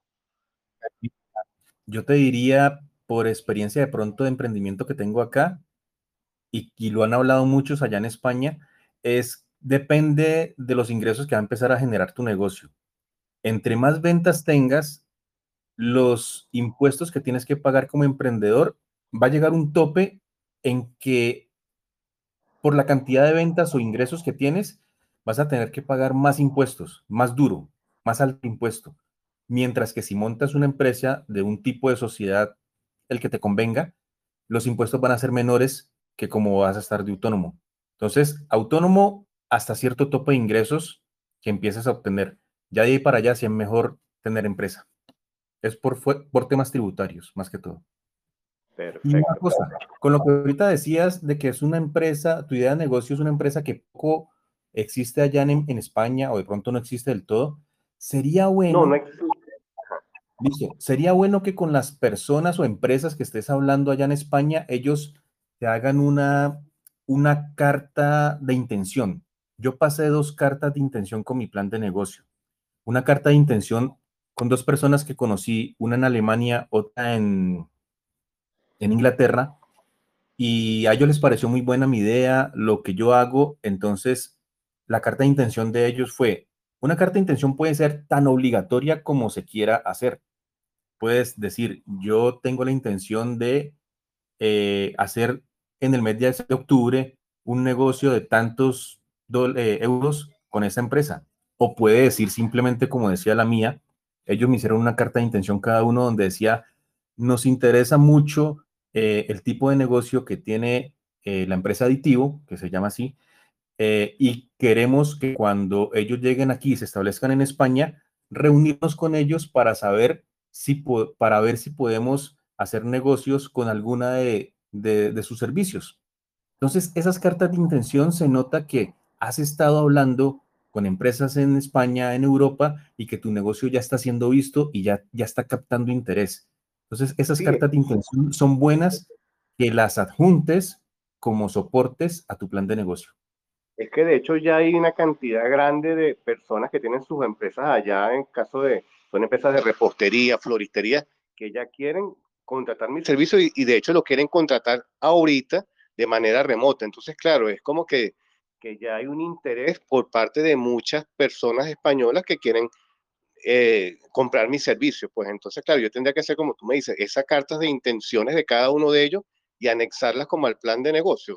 ¿Pudiese hacer algo así? Algo así. Eso te ayuda muchísimo.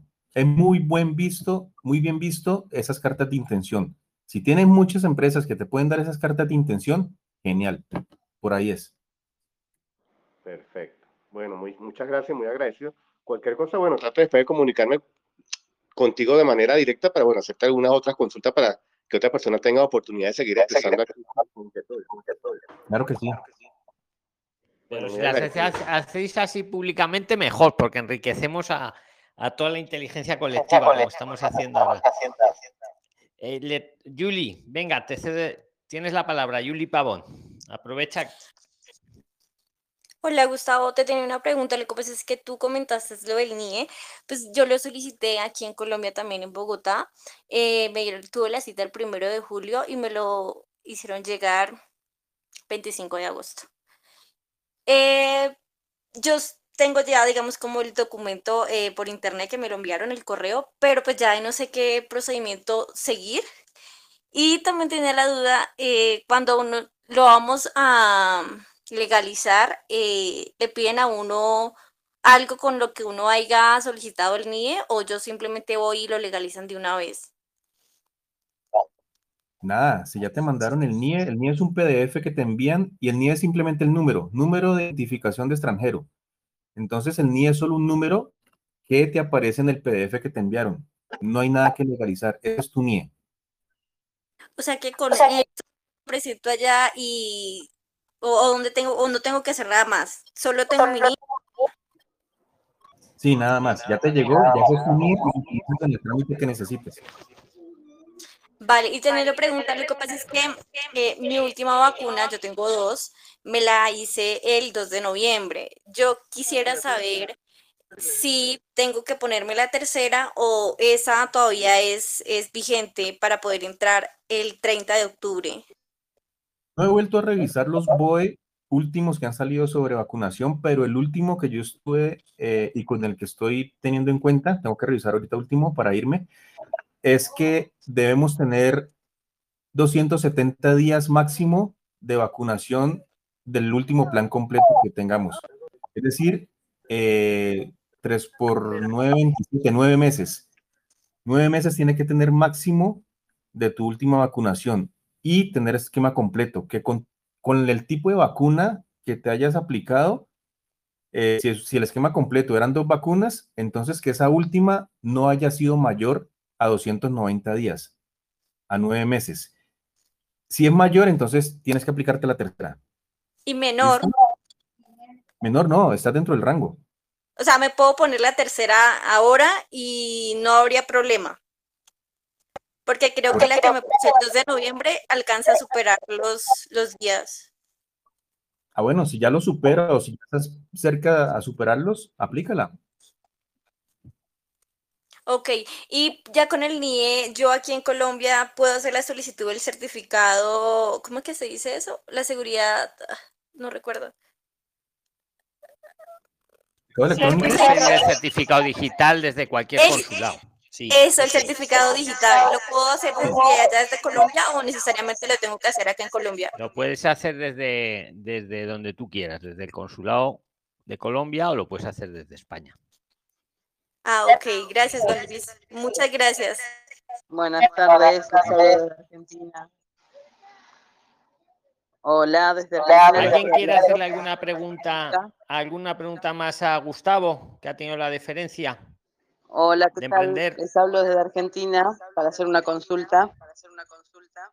Eh, mi Adelante, Cintia. Hola, venga. ¿qué tal? Mi marido es en Argentina profesor de flamenco, tiene título y matrícula. Estamos pensando en viajar para allá y quería saber si eso le sirve como una visa de estudio para él perfeccionarse allá y poder realizar eh, la residencia de estudio. Pero hemos dicho pregunta de emprendedor, Cintia. Ahora luego pasamos a otros temas, que tampoco vamos a estar a Gustavo aquí teniéndole secuestrado. ¿Alguien tiene alguna de emprendedor? Me gustaría realizar una pregunta. Mi nombre es David de República Dominicana. Adelante. Eh, al momento yo voy a comenzar eh, próximo se- ciclo académico en octubre en con una estancia de visa, de- estancia de estudio. Mi pregunta va relacionada si eso impediría que yo aplique, eh, desarrolle un plan de negocio. Mi maestría sería por 18 meses para luego pasar en ese lapso, en lo que yo estoy haciendo la maestría, si podría aplicar a, a ese tipo de residencia con un plan de negocio, si tiene conocimiento, si me va a impedir eso. Allí me corrige de pronto Luis, pero yo hablé con Jason, que Jason es el experto aquí en, en los temas de seguros para este tipo de, de seguros migratorios. Él me contaba su experiencia, él es caleño también como yo. Eh, se fue con su esposa y creo que su hijo o hija pequeño de como de tres años, algo así. Y ellos fueron justamente a estudiar a España. Fueron primero con visado de, de estudio o estancia de estudio, no recuerdo bien cómo fue, si fue solicitado desde el origen o, o allá en España. Y ellos estando estudiando allá, eh, no sé si ya fue al final del estudio, eh, cambiaron su estatus migratorio porque pasaron un plan de negocio para ellos ser autónomo. Cada uno pasó su plan de negocio para ser autónomos y trabajar con este tema de seguros migratorios. Entonces entiendo yo, me corrige Luis, que uno puede en ese momento de que está con un estatus regular como el de estudio, pasar su plan de negocios y cambiarlo en caso de que se lo acepten para que seas autónomo, por ejemplo. Sí, es totalmente correcto lo que os acaba de decir Gustavo. Es así. Lo, lo única sería, pues eso, esperar un año, ¿vale? Vienes con el estudio y al año lo, lo puedes cambiar. Y más ahora con la nueva modificación. ¿Alguna preguntilla más para Gustavo? Aprovechás lo que quiera emprender, porque Una vamos, el pregunta. trabajo que ha hecho él. Venga, Adolfo. Hola, ¿qué tal? Mi nombre es Adolfo Camiloni, soy ciudadano peruano. Eh, yo estaba pensando, a- bueno, eh, a futuro, pues eh, quisiera yo montar un negocio allá en, en España. ¿Cómo, cómo haría? ¿Cómo sería? Porque obviamente, aparte de montar el negocio, anticipadamente quiero eh, adquirir una, un bien, o sea, una casa ya, comprar una casa y después montar el negocio. Yo tengo un negocio aquí en Perú, pues pero me gustaría ya pues tener un negocio allá. ¿Y cuáles son los requisitos y cómo son? Gracias.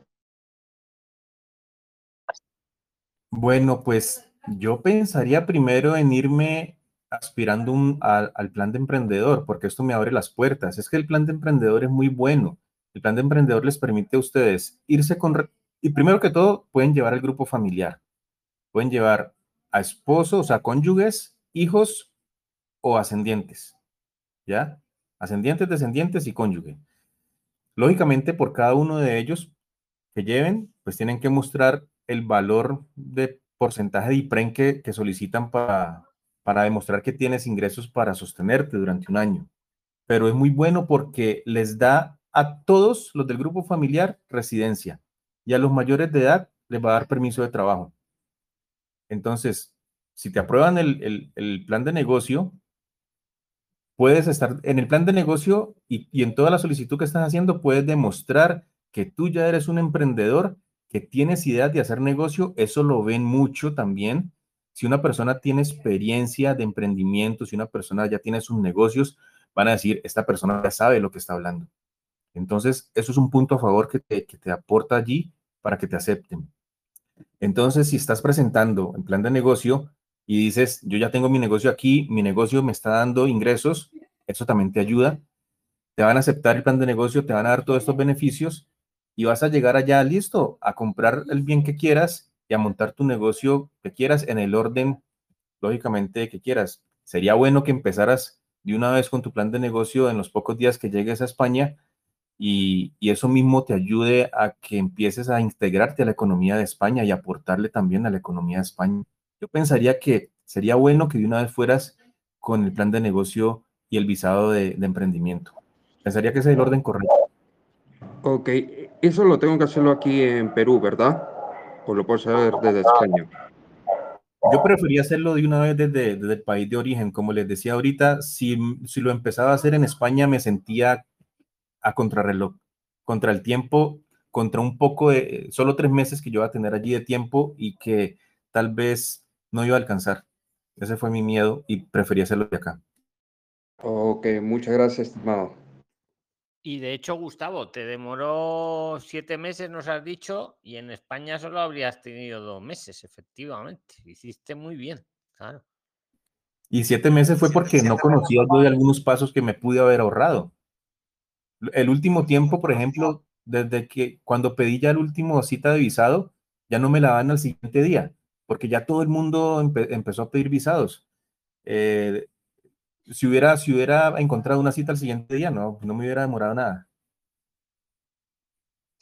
Y la cita que perdí, la cita que perdí al principio, esa también me lo hubiera ahorrado. Yo, yo creo que lo hubiera hecho en, en cuatro meses, calculo yo. Pero fíjate, en España solo tenemos dos meses, o sea, tomaste la decisión correcta. ¿Alguien más quiere preguntarle algo a Gustavo de emprender? Prilines, Jason Mesa, de nuevo una, una pregunta que me surgió. adelante, Jason. Sí, este, cuando tú me hablas que me puedo llevar al grupo familiar, este, bueno, yo tengo mi pareja, obviamente no estamos casados, pero es mi pareja y ella tiene tres hijos. Ella también quiere irse a España, bueno, a probar suerte también por allá, pero claro, si yo me voy con mi emprendimiento y con mi empresa, ellos pueden optar a irse conmigo a pesar de que no estemos casados, sino que sea mi pareja, pero o, tiene que ser que estemos casados este, de- de manera como legal para yo poder incluirlos a ellos en ese, en ese emprendimiento o en ese plan de negocio que, que pienso hacer yo allá. Mira, los requisitos que, que hay en la, en la página del consulado son que tienes que demostrar de alguna manera que es, que es familia tuya, el grupo familiar. Entonces, en mi experiencia, en mi caso, yo, yo mostré los registros civiles de cada uno de nosotros y en esos registros civiles, pues, se evidencia que son hijos nuestros. Y para, que, para mostrar que nosotros dos éramos casados, pues afortunadamente también somos casados, tenemos registro civil, tanto por, somos casados por iglesia y por civil, entonces mostramos nuestro registro civil de matrimonio. Todo apostillado, registros civiles y antecedentes penales van apostillados. Entonces con eso ya estás demostrando que son un grupo familiar. En este caso tuyo, pensaría yo que debes presentar algún tipo de documento legal, algún certificado extrajuicio, una declaración extrajuicio que te hagan en una notaría y que diga, sí, ustedes viven en pareja de hace tantos años y pensaría yo que también puedes demostrar que tú eres eh, el padrastro, por decirlo de alguna manera, o que velas por, por el bienestar de ellos, que, que viven contigo. Eso me tocó demostrarlo con mi hija mayor.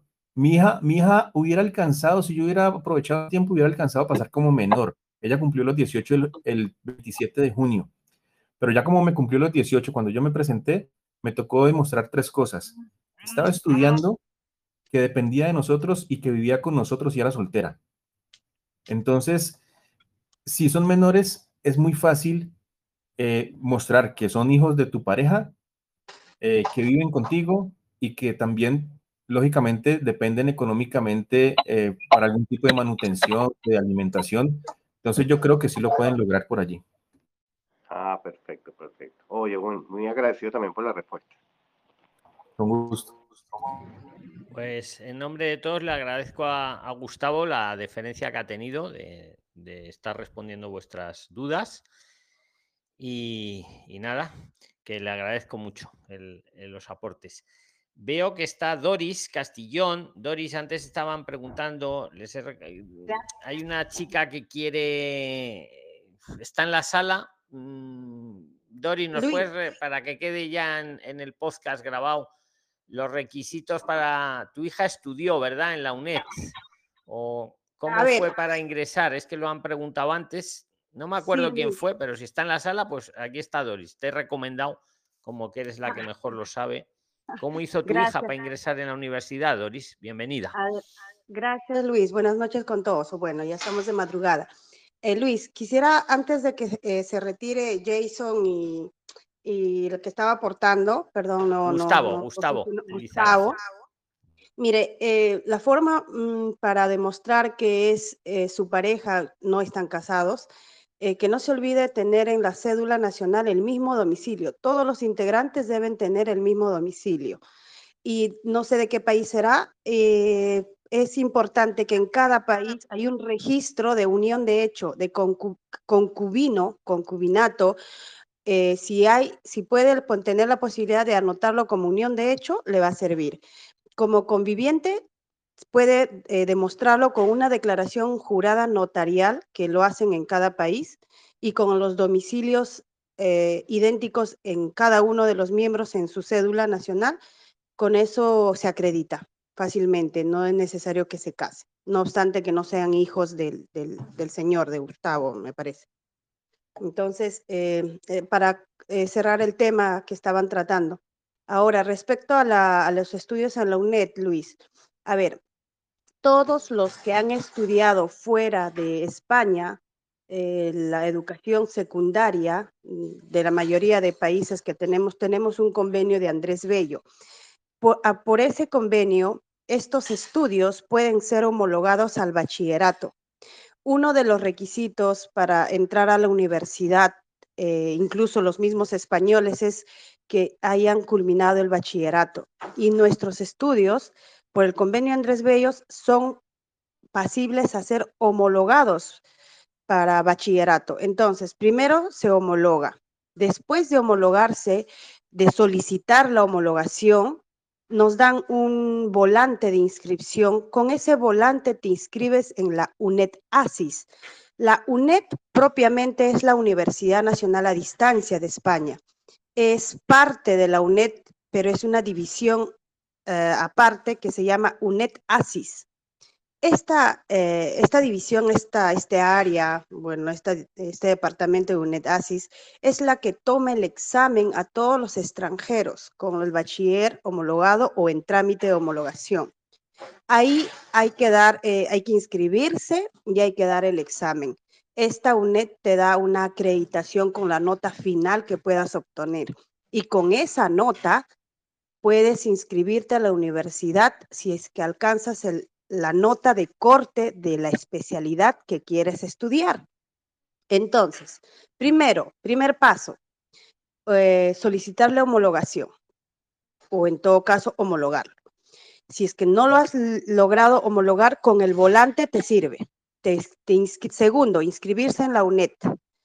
Tercero, dar los exámenes en la UNED. En la UNED hay dos, dos, dos fechas de exámenes, así como lo hay en, para los que han estudiado en España. La ordinaria que se da en junio y la extraordinaria que se da ahora en septiembre. La ordinaria, si es que la das y alcanzas con, esa, con ese resultado, ya puedes inscribirte a la, a la universidad que elijas.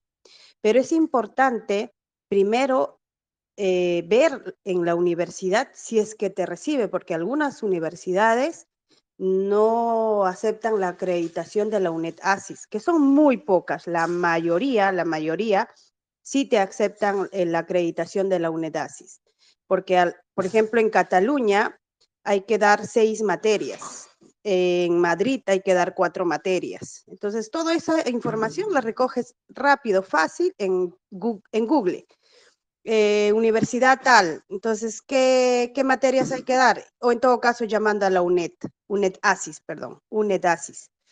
Entonces, eh, con esa acreditación puedes eh, ver si llegas o no a la nota de corte, inscribirte. Y, y cuando te inscribes en la UNED te va a dar opciones. ¿A qué universidades estás eh, postulando o interesada en qué universidades y en qué facultades? Siempre te ponen para, te dan opción que pongas una, una principal y unas accesorias o subordinadas, otras alternativas. Y puede ser que en una de ellas la, la puedas alcanzar por la nota de corte. Eso sería, Luis. Perfecto, Doris. Eh, ha quedado súper claro. Yo creo que la, que la chica de antes, no sé si está en la sala, pero ahí ha quedado grabado. ¿Alguien quiere, quiere hacerle alguna pregunta más a Doris? Aprovechando que está. Ahora, Sí, Doris. yo le había consultado. Buenas tardes, me gustaría. A ver, por orden. El primero ha sido Walter. Venga, luego. Venga, Walter.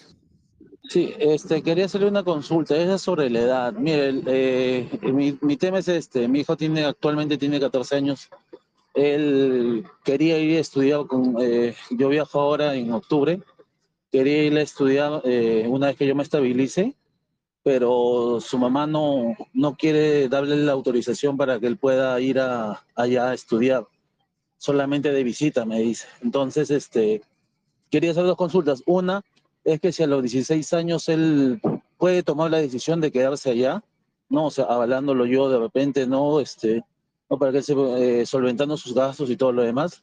Y algo que vi que creo que tiene que tener 18 años para poder iniciar los estudios. Él acaba a los 16, pero haciendo los trámites, eh, culminando su quinta secundaria, todo y apostillándolo, entraría a la universidad a los 17 años ya en septiembre. Él cumple en junio. Entonces quisiera saber esas dos dudas. La primera, si en caso él podría quedarse allá con 16 años o ya con 17 para estudiar. Y la segunda, si la aceptarían con el bachiller que sacaría, ¿no? Eh, con el primer bachiller, porque se homologaría con eso. Gracias. Mm, Luis, eh, mire, quisiera dar una opinión un poco jurídica respecto a la edad y a la negativa de su mamá que no le quiere dar la autorización. Ahí sí vas a tener problemas así tenga 16 años, 17, si es que no, no tiene una autorización de la madre, mm, no, eh, no he visto ni un solo caso que se ha podido eximir de esa autorización, que se ha podido evitar, qué sé yo, faltar.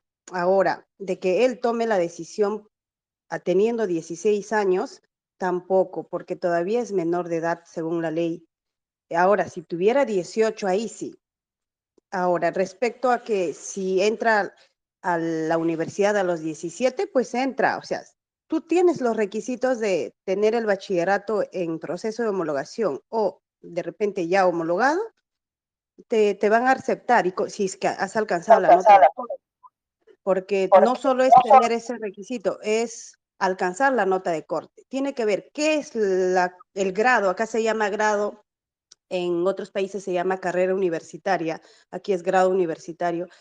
¿Cuál de ellas es la que está interesada o interesado tu hijo?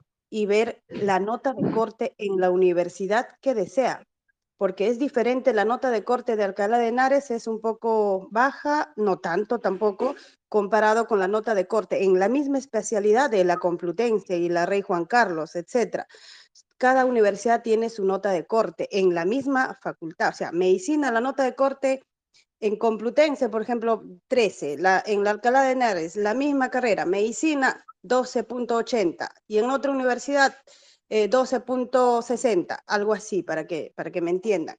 Entonces, si es que llega a alcanzar la nota de corte en el examen de la UNED ASIS a esos puntajes, pues se inscribe. No le va a decir, eh, tienes, eh, 10 tienes que esperar a que cumplas 18 años. Hay mucha, mucha gente que viene con visa de estudios siendo menores de edad, pero que sus padres ambos lo hayan autorizado, o uno de ellos teniendo la potestad absoluta, ¿no? La tenencia absoluta. Eh, no sé cuál sería tu otra duda. Eh, esa era mi duda y bueno, había escuchado algo de que los jóvenes a partir de los 16 años en España, como que su voluntad también cuenta. Entonces, eso quería hacer también la consulta, ¿no? Si en caso fuera, el fuera posible, pero ya me la estás No, contestando al decirme no, que no es, sí, no, sí, o sea, no, necesita no es- obligatoriamente tener 18 años para Sí. poder este, él mismo decidir. Ok, muchas gracias. Hombre, Mire, ahí ¿puedo ah, eh, sí, un momento, ¿Puedo hacer cielo. pregunta? Esperar, esperar, esperar. Oye, ¿Puedo oye, no os hacer una levantéis. Esperar, que le voy a hacer una, una acotación a Walter. Excelente. El- Eso que hablas de los 16 es lo que te ha dicho Doris, es a los 18. A los 16 tendrías que montar un juicio eh, por la patria potestad. Él, eh, él, si tiene 16 años, pero vamos, que te estás metiendo ya en, historias jurídicas que se te iban a demorar. No sé, Walter, o sea, lo suyo es esperar a los 18. Sí, o sea, has oído bien. Eso que has oído, que el juez tendría en cuenta la opinión del niño de 16 años, por así decirlo. Pero eh, te, te estás metiendo en un conflicto jurídico por la patria potestad de, de- de vuestro hijo. ¿Sabes lo que te digo? A lo mejor es más fácil convencer a, a la madre que te dé la autorización. Eh, don Luis, es que él- mi hijo vive conmigo, yo tomo casi todas sus decisiones, yo veo sobre él. La mamá Igual no es sería, ausente, ¿no? Pero igual sería en ese caso que lo hagáis, lo- o sea, es un poco lo que te ha dicho Doris, si tú tienes la patria potestad, ahí sí, la plena potestad, ahí sí, igual sería que lo luches antes de venir, que te den la patria potestad total, y ahí ya solo depende de tu firma, no de, de los dos padres. Es así, ¿verdad, Doris? Sí, pero la resolución tiene que ser clara. Lo que pasa que, Luis, eh, cuando son menores de edad, todas las instancias tienen especial cuidado y especial eh, atención en revisar cada una de las cláusulas. Si es que hay una resolución donde a él le otorgan la patria potestad absoluta, pues ok, ahí no tiene que consultar. Pero como él dice, la mamá se niega, ahí es donde entiendo por solamente esa palabra de que pues no la tiene, porque si no, no importaría que la tenga, o, sea, que, nie- que acepte o no la mamá. Está claro que se mete en un conflicto jurídico y que, y que va a ser difícil a lo mejor que lo gane. Que igual es mejor esperar los dos añitos o convencer a la mamá y ya está. Luis. Luis, Adelante, profesor. fíjate, Adelante, Yo profesor. estoy de acuerdo con, lo- con- estoy de acuerdo con los vencedores que siempre Silenciaros todos, por fin. Yo también me silencio. Cuando ahora va a hablar, por ejemplo, el profesor, todos silenciados, que si no es un ruido de fondo. Adelante, profesor. Lo que, lo que, lo que digo, que lo que bien dijo Doris, que está súper fundamentado y mucha lógica.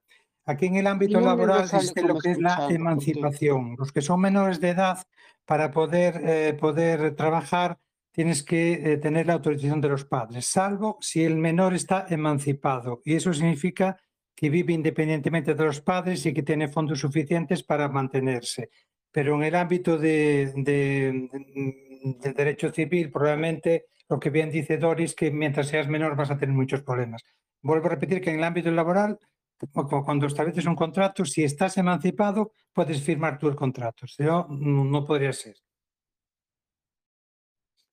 Perfecto. Pues venga, a ver, el que quiera hacer alguna pregunta a? Doris, al profesor o a Yo- Gustavo, que no, no, espera, espera, nos silenciamos. No, no, no, no. Oye, nos silenciamos todos, todos, todos. Mari, Marilí. Y ahora el primero que diga su nombre es. Venga, Gladys, Gladys. has ganado, Gladys. Tu pregunta para el profesor, para Doris o para Gustavo. Venga, Gladys. tardes. Buenas tardes. Preséntate, Gladys, ¿dónde estás? Hola, Venga. Gladys, soy de Medellín, Colombia. Vale, pues, pero haz tu pregunta ya y venga, bien- bienvenida. Ya, gracias. Eh, quería hacerles una consulta. Lo que pasa es que yo tengo pensado viajar ahorita en octubre, eh, pues si Dios lo permite, con mi hijo. Quería saber, eh, pues yo quiero, estoy pensando en irme como turista, pero mi, mi idea es, es quedarme. Entonces, pues ustedes qué me podrían aconsejar, cómo me podrían asesorar y cómo puedo hacer para yo meter mi hijo a un colegio a estudiar. Eso es todo, gracias. Venga, ¿quién la quiere responder? El que quiera. Luis, la- Doris, venga, Doris. Las dos eh, formas de quedarte una vez estando aquí en España, eh, habiendo entrado como turista, pues sabemos que es em, por estancia de estudios y por la visa de emprendedor, ¿no? Entonces, eh, tendría que ella buscar esas dos figuras, analizar y cuál de ellas es la que le, le queda mejor de acuerdo a su realidad económica, es- es, eh, de perspectivas de vida, qué sé yo. Ahora, respecto a la, al estudio de su hijo, pues, eh, ¿qué edad tenía tu, tu niño? Tiene 14, 14 años. Pues no va a tener ningún problema, porque hasta los 16 años la educación aquí es obligatoria. Entonces lo van a tener que recibir y sin ver si tú eres, eh, estás regular, irregular, turista o, o estás este, con estancia o con residencia, lo van a recibir. lo- solo te piden el pasaporte del menor y si de repente encuentras vacantes en una institución pública, excelente. Y si no, un concertado, pero de que, de que estudia, estudia el niño. No, eso no, no tengas inconveniente. Ok, y por ejemplo, y yo, o sea, necesitaría llevar los certificados del estudio apostillados y eso pues como para adelantar o, o solamente con el pasaporte teniendo pues en cuenta de que, de que me voy a ir, digámoslo así, de turista, pero pues mi idea es quedarme. A ver, eh, mira, eh, he visto casos que hay padres de que no, lo, no, no piensan realmente quedarse y no traen documentos. Y aquí lo, lo, lo, lo ubican en el grado que le corresponde según su edad. Ahora, he visto casos donde traen documentos eh, que ha cursado tercero o segundo año de secundaria, por ejemplo, y lo ponen. De acuerdo a lo que han visto, a lo que el documento que ha, ha traído el niño, lo, lo, ubican. Pero igual, si no rinde en, esa, en ese año que han, lo han ubicado aquí en España, lo van a hacer retroceder. Así que si puedes traerte, pues, ¿qué más da? Trae, lo más vale que sobre los documentos a qué falta. Si, mm, ahora, no te voy a decir que si no traes, no estudia, no, entiéndase, va a estudiar sí o sí.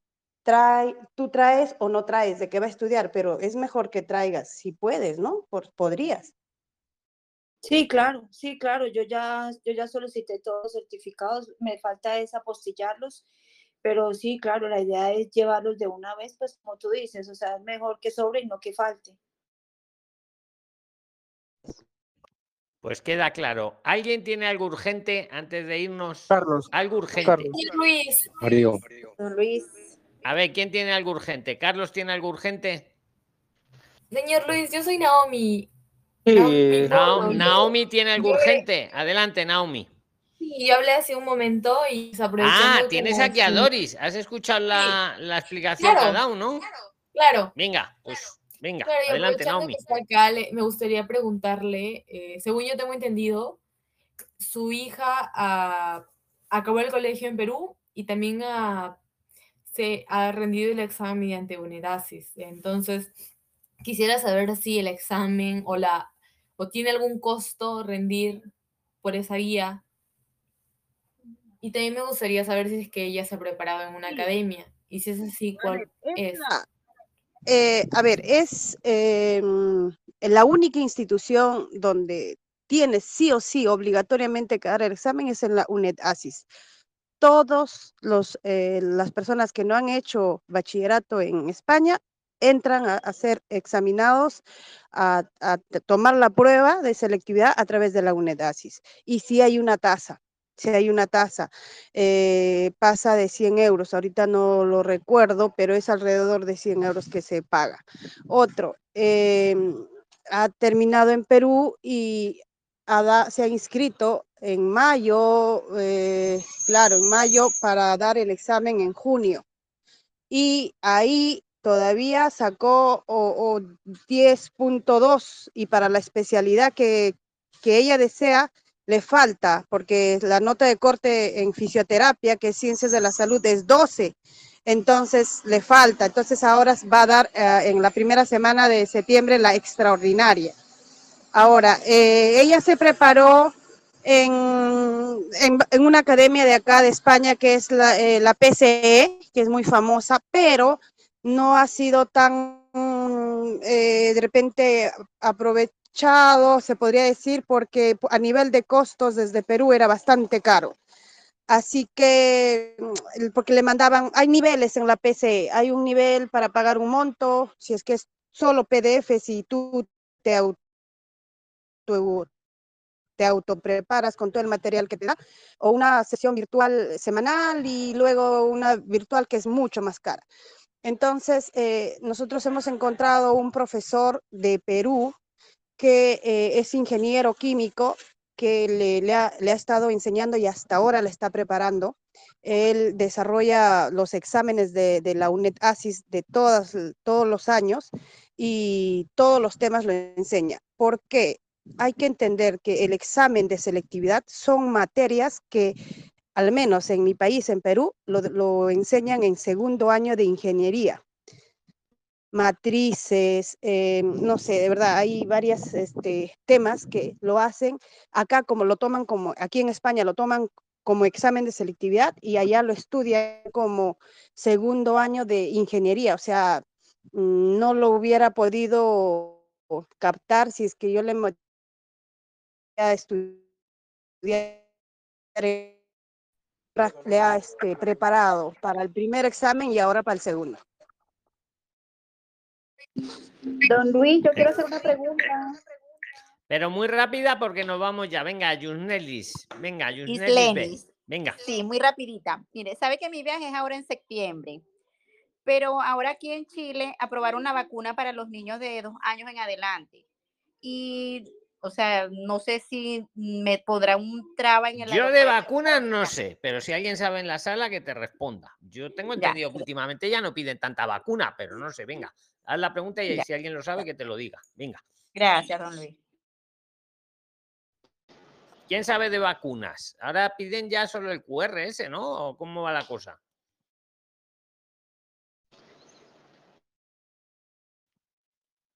Silencio tengo una idea. Bueno, ap- Debe- aprovecho debe- para debe ir a la aerolínea. Debe ir a la aerolínea porque finalmente la que, la que le va a dejar subir o no es la, la aerolínea con tales requisitos. Aquí en España, Luis, tú, tú y yo sabemos que las mascarillas ya no son obligatorias. Lo único que exigen mascarillas en el bus, en el metro y en la Renfe, nada más. Y no he escuchado que es- necesitamos vacunas para entrar, pero para Aquí, salir de su aquí, país. Han, han declarado como el fin de la pandemia. El otro día lo decían. O sea, no sé, yo no.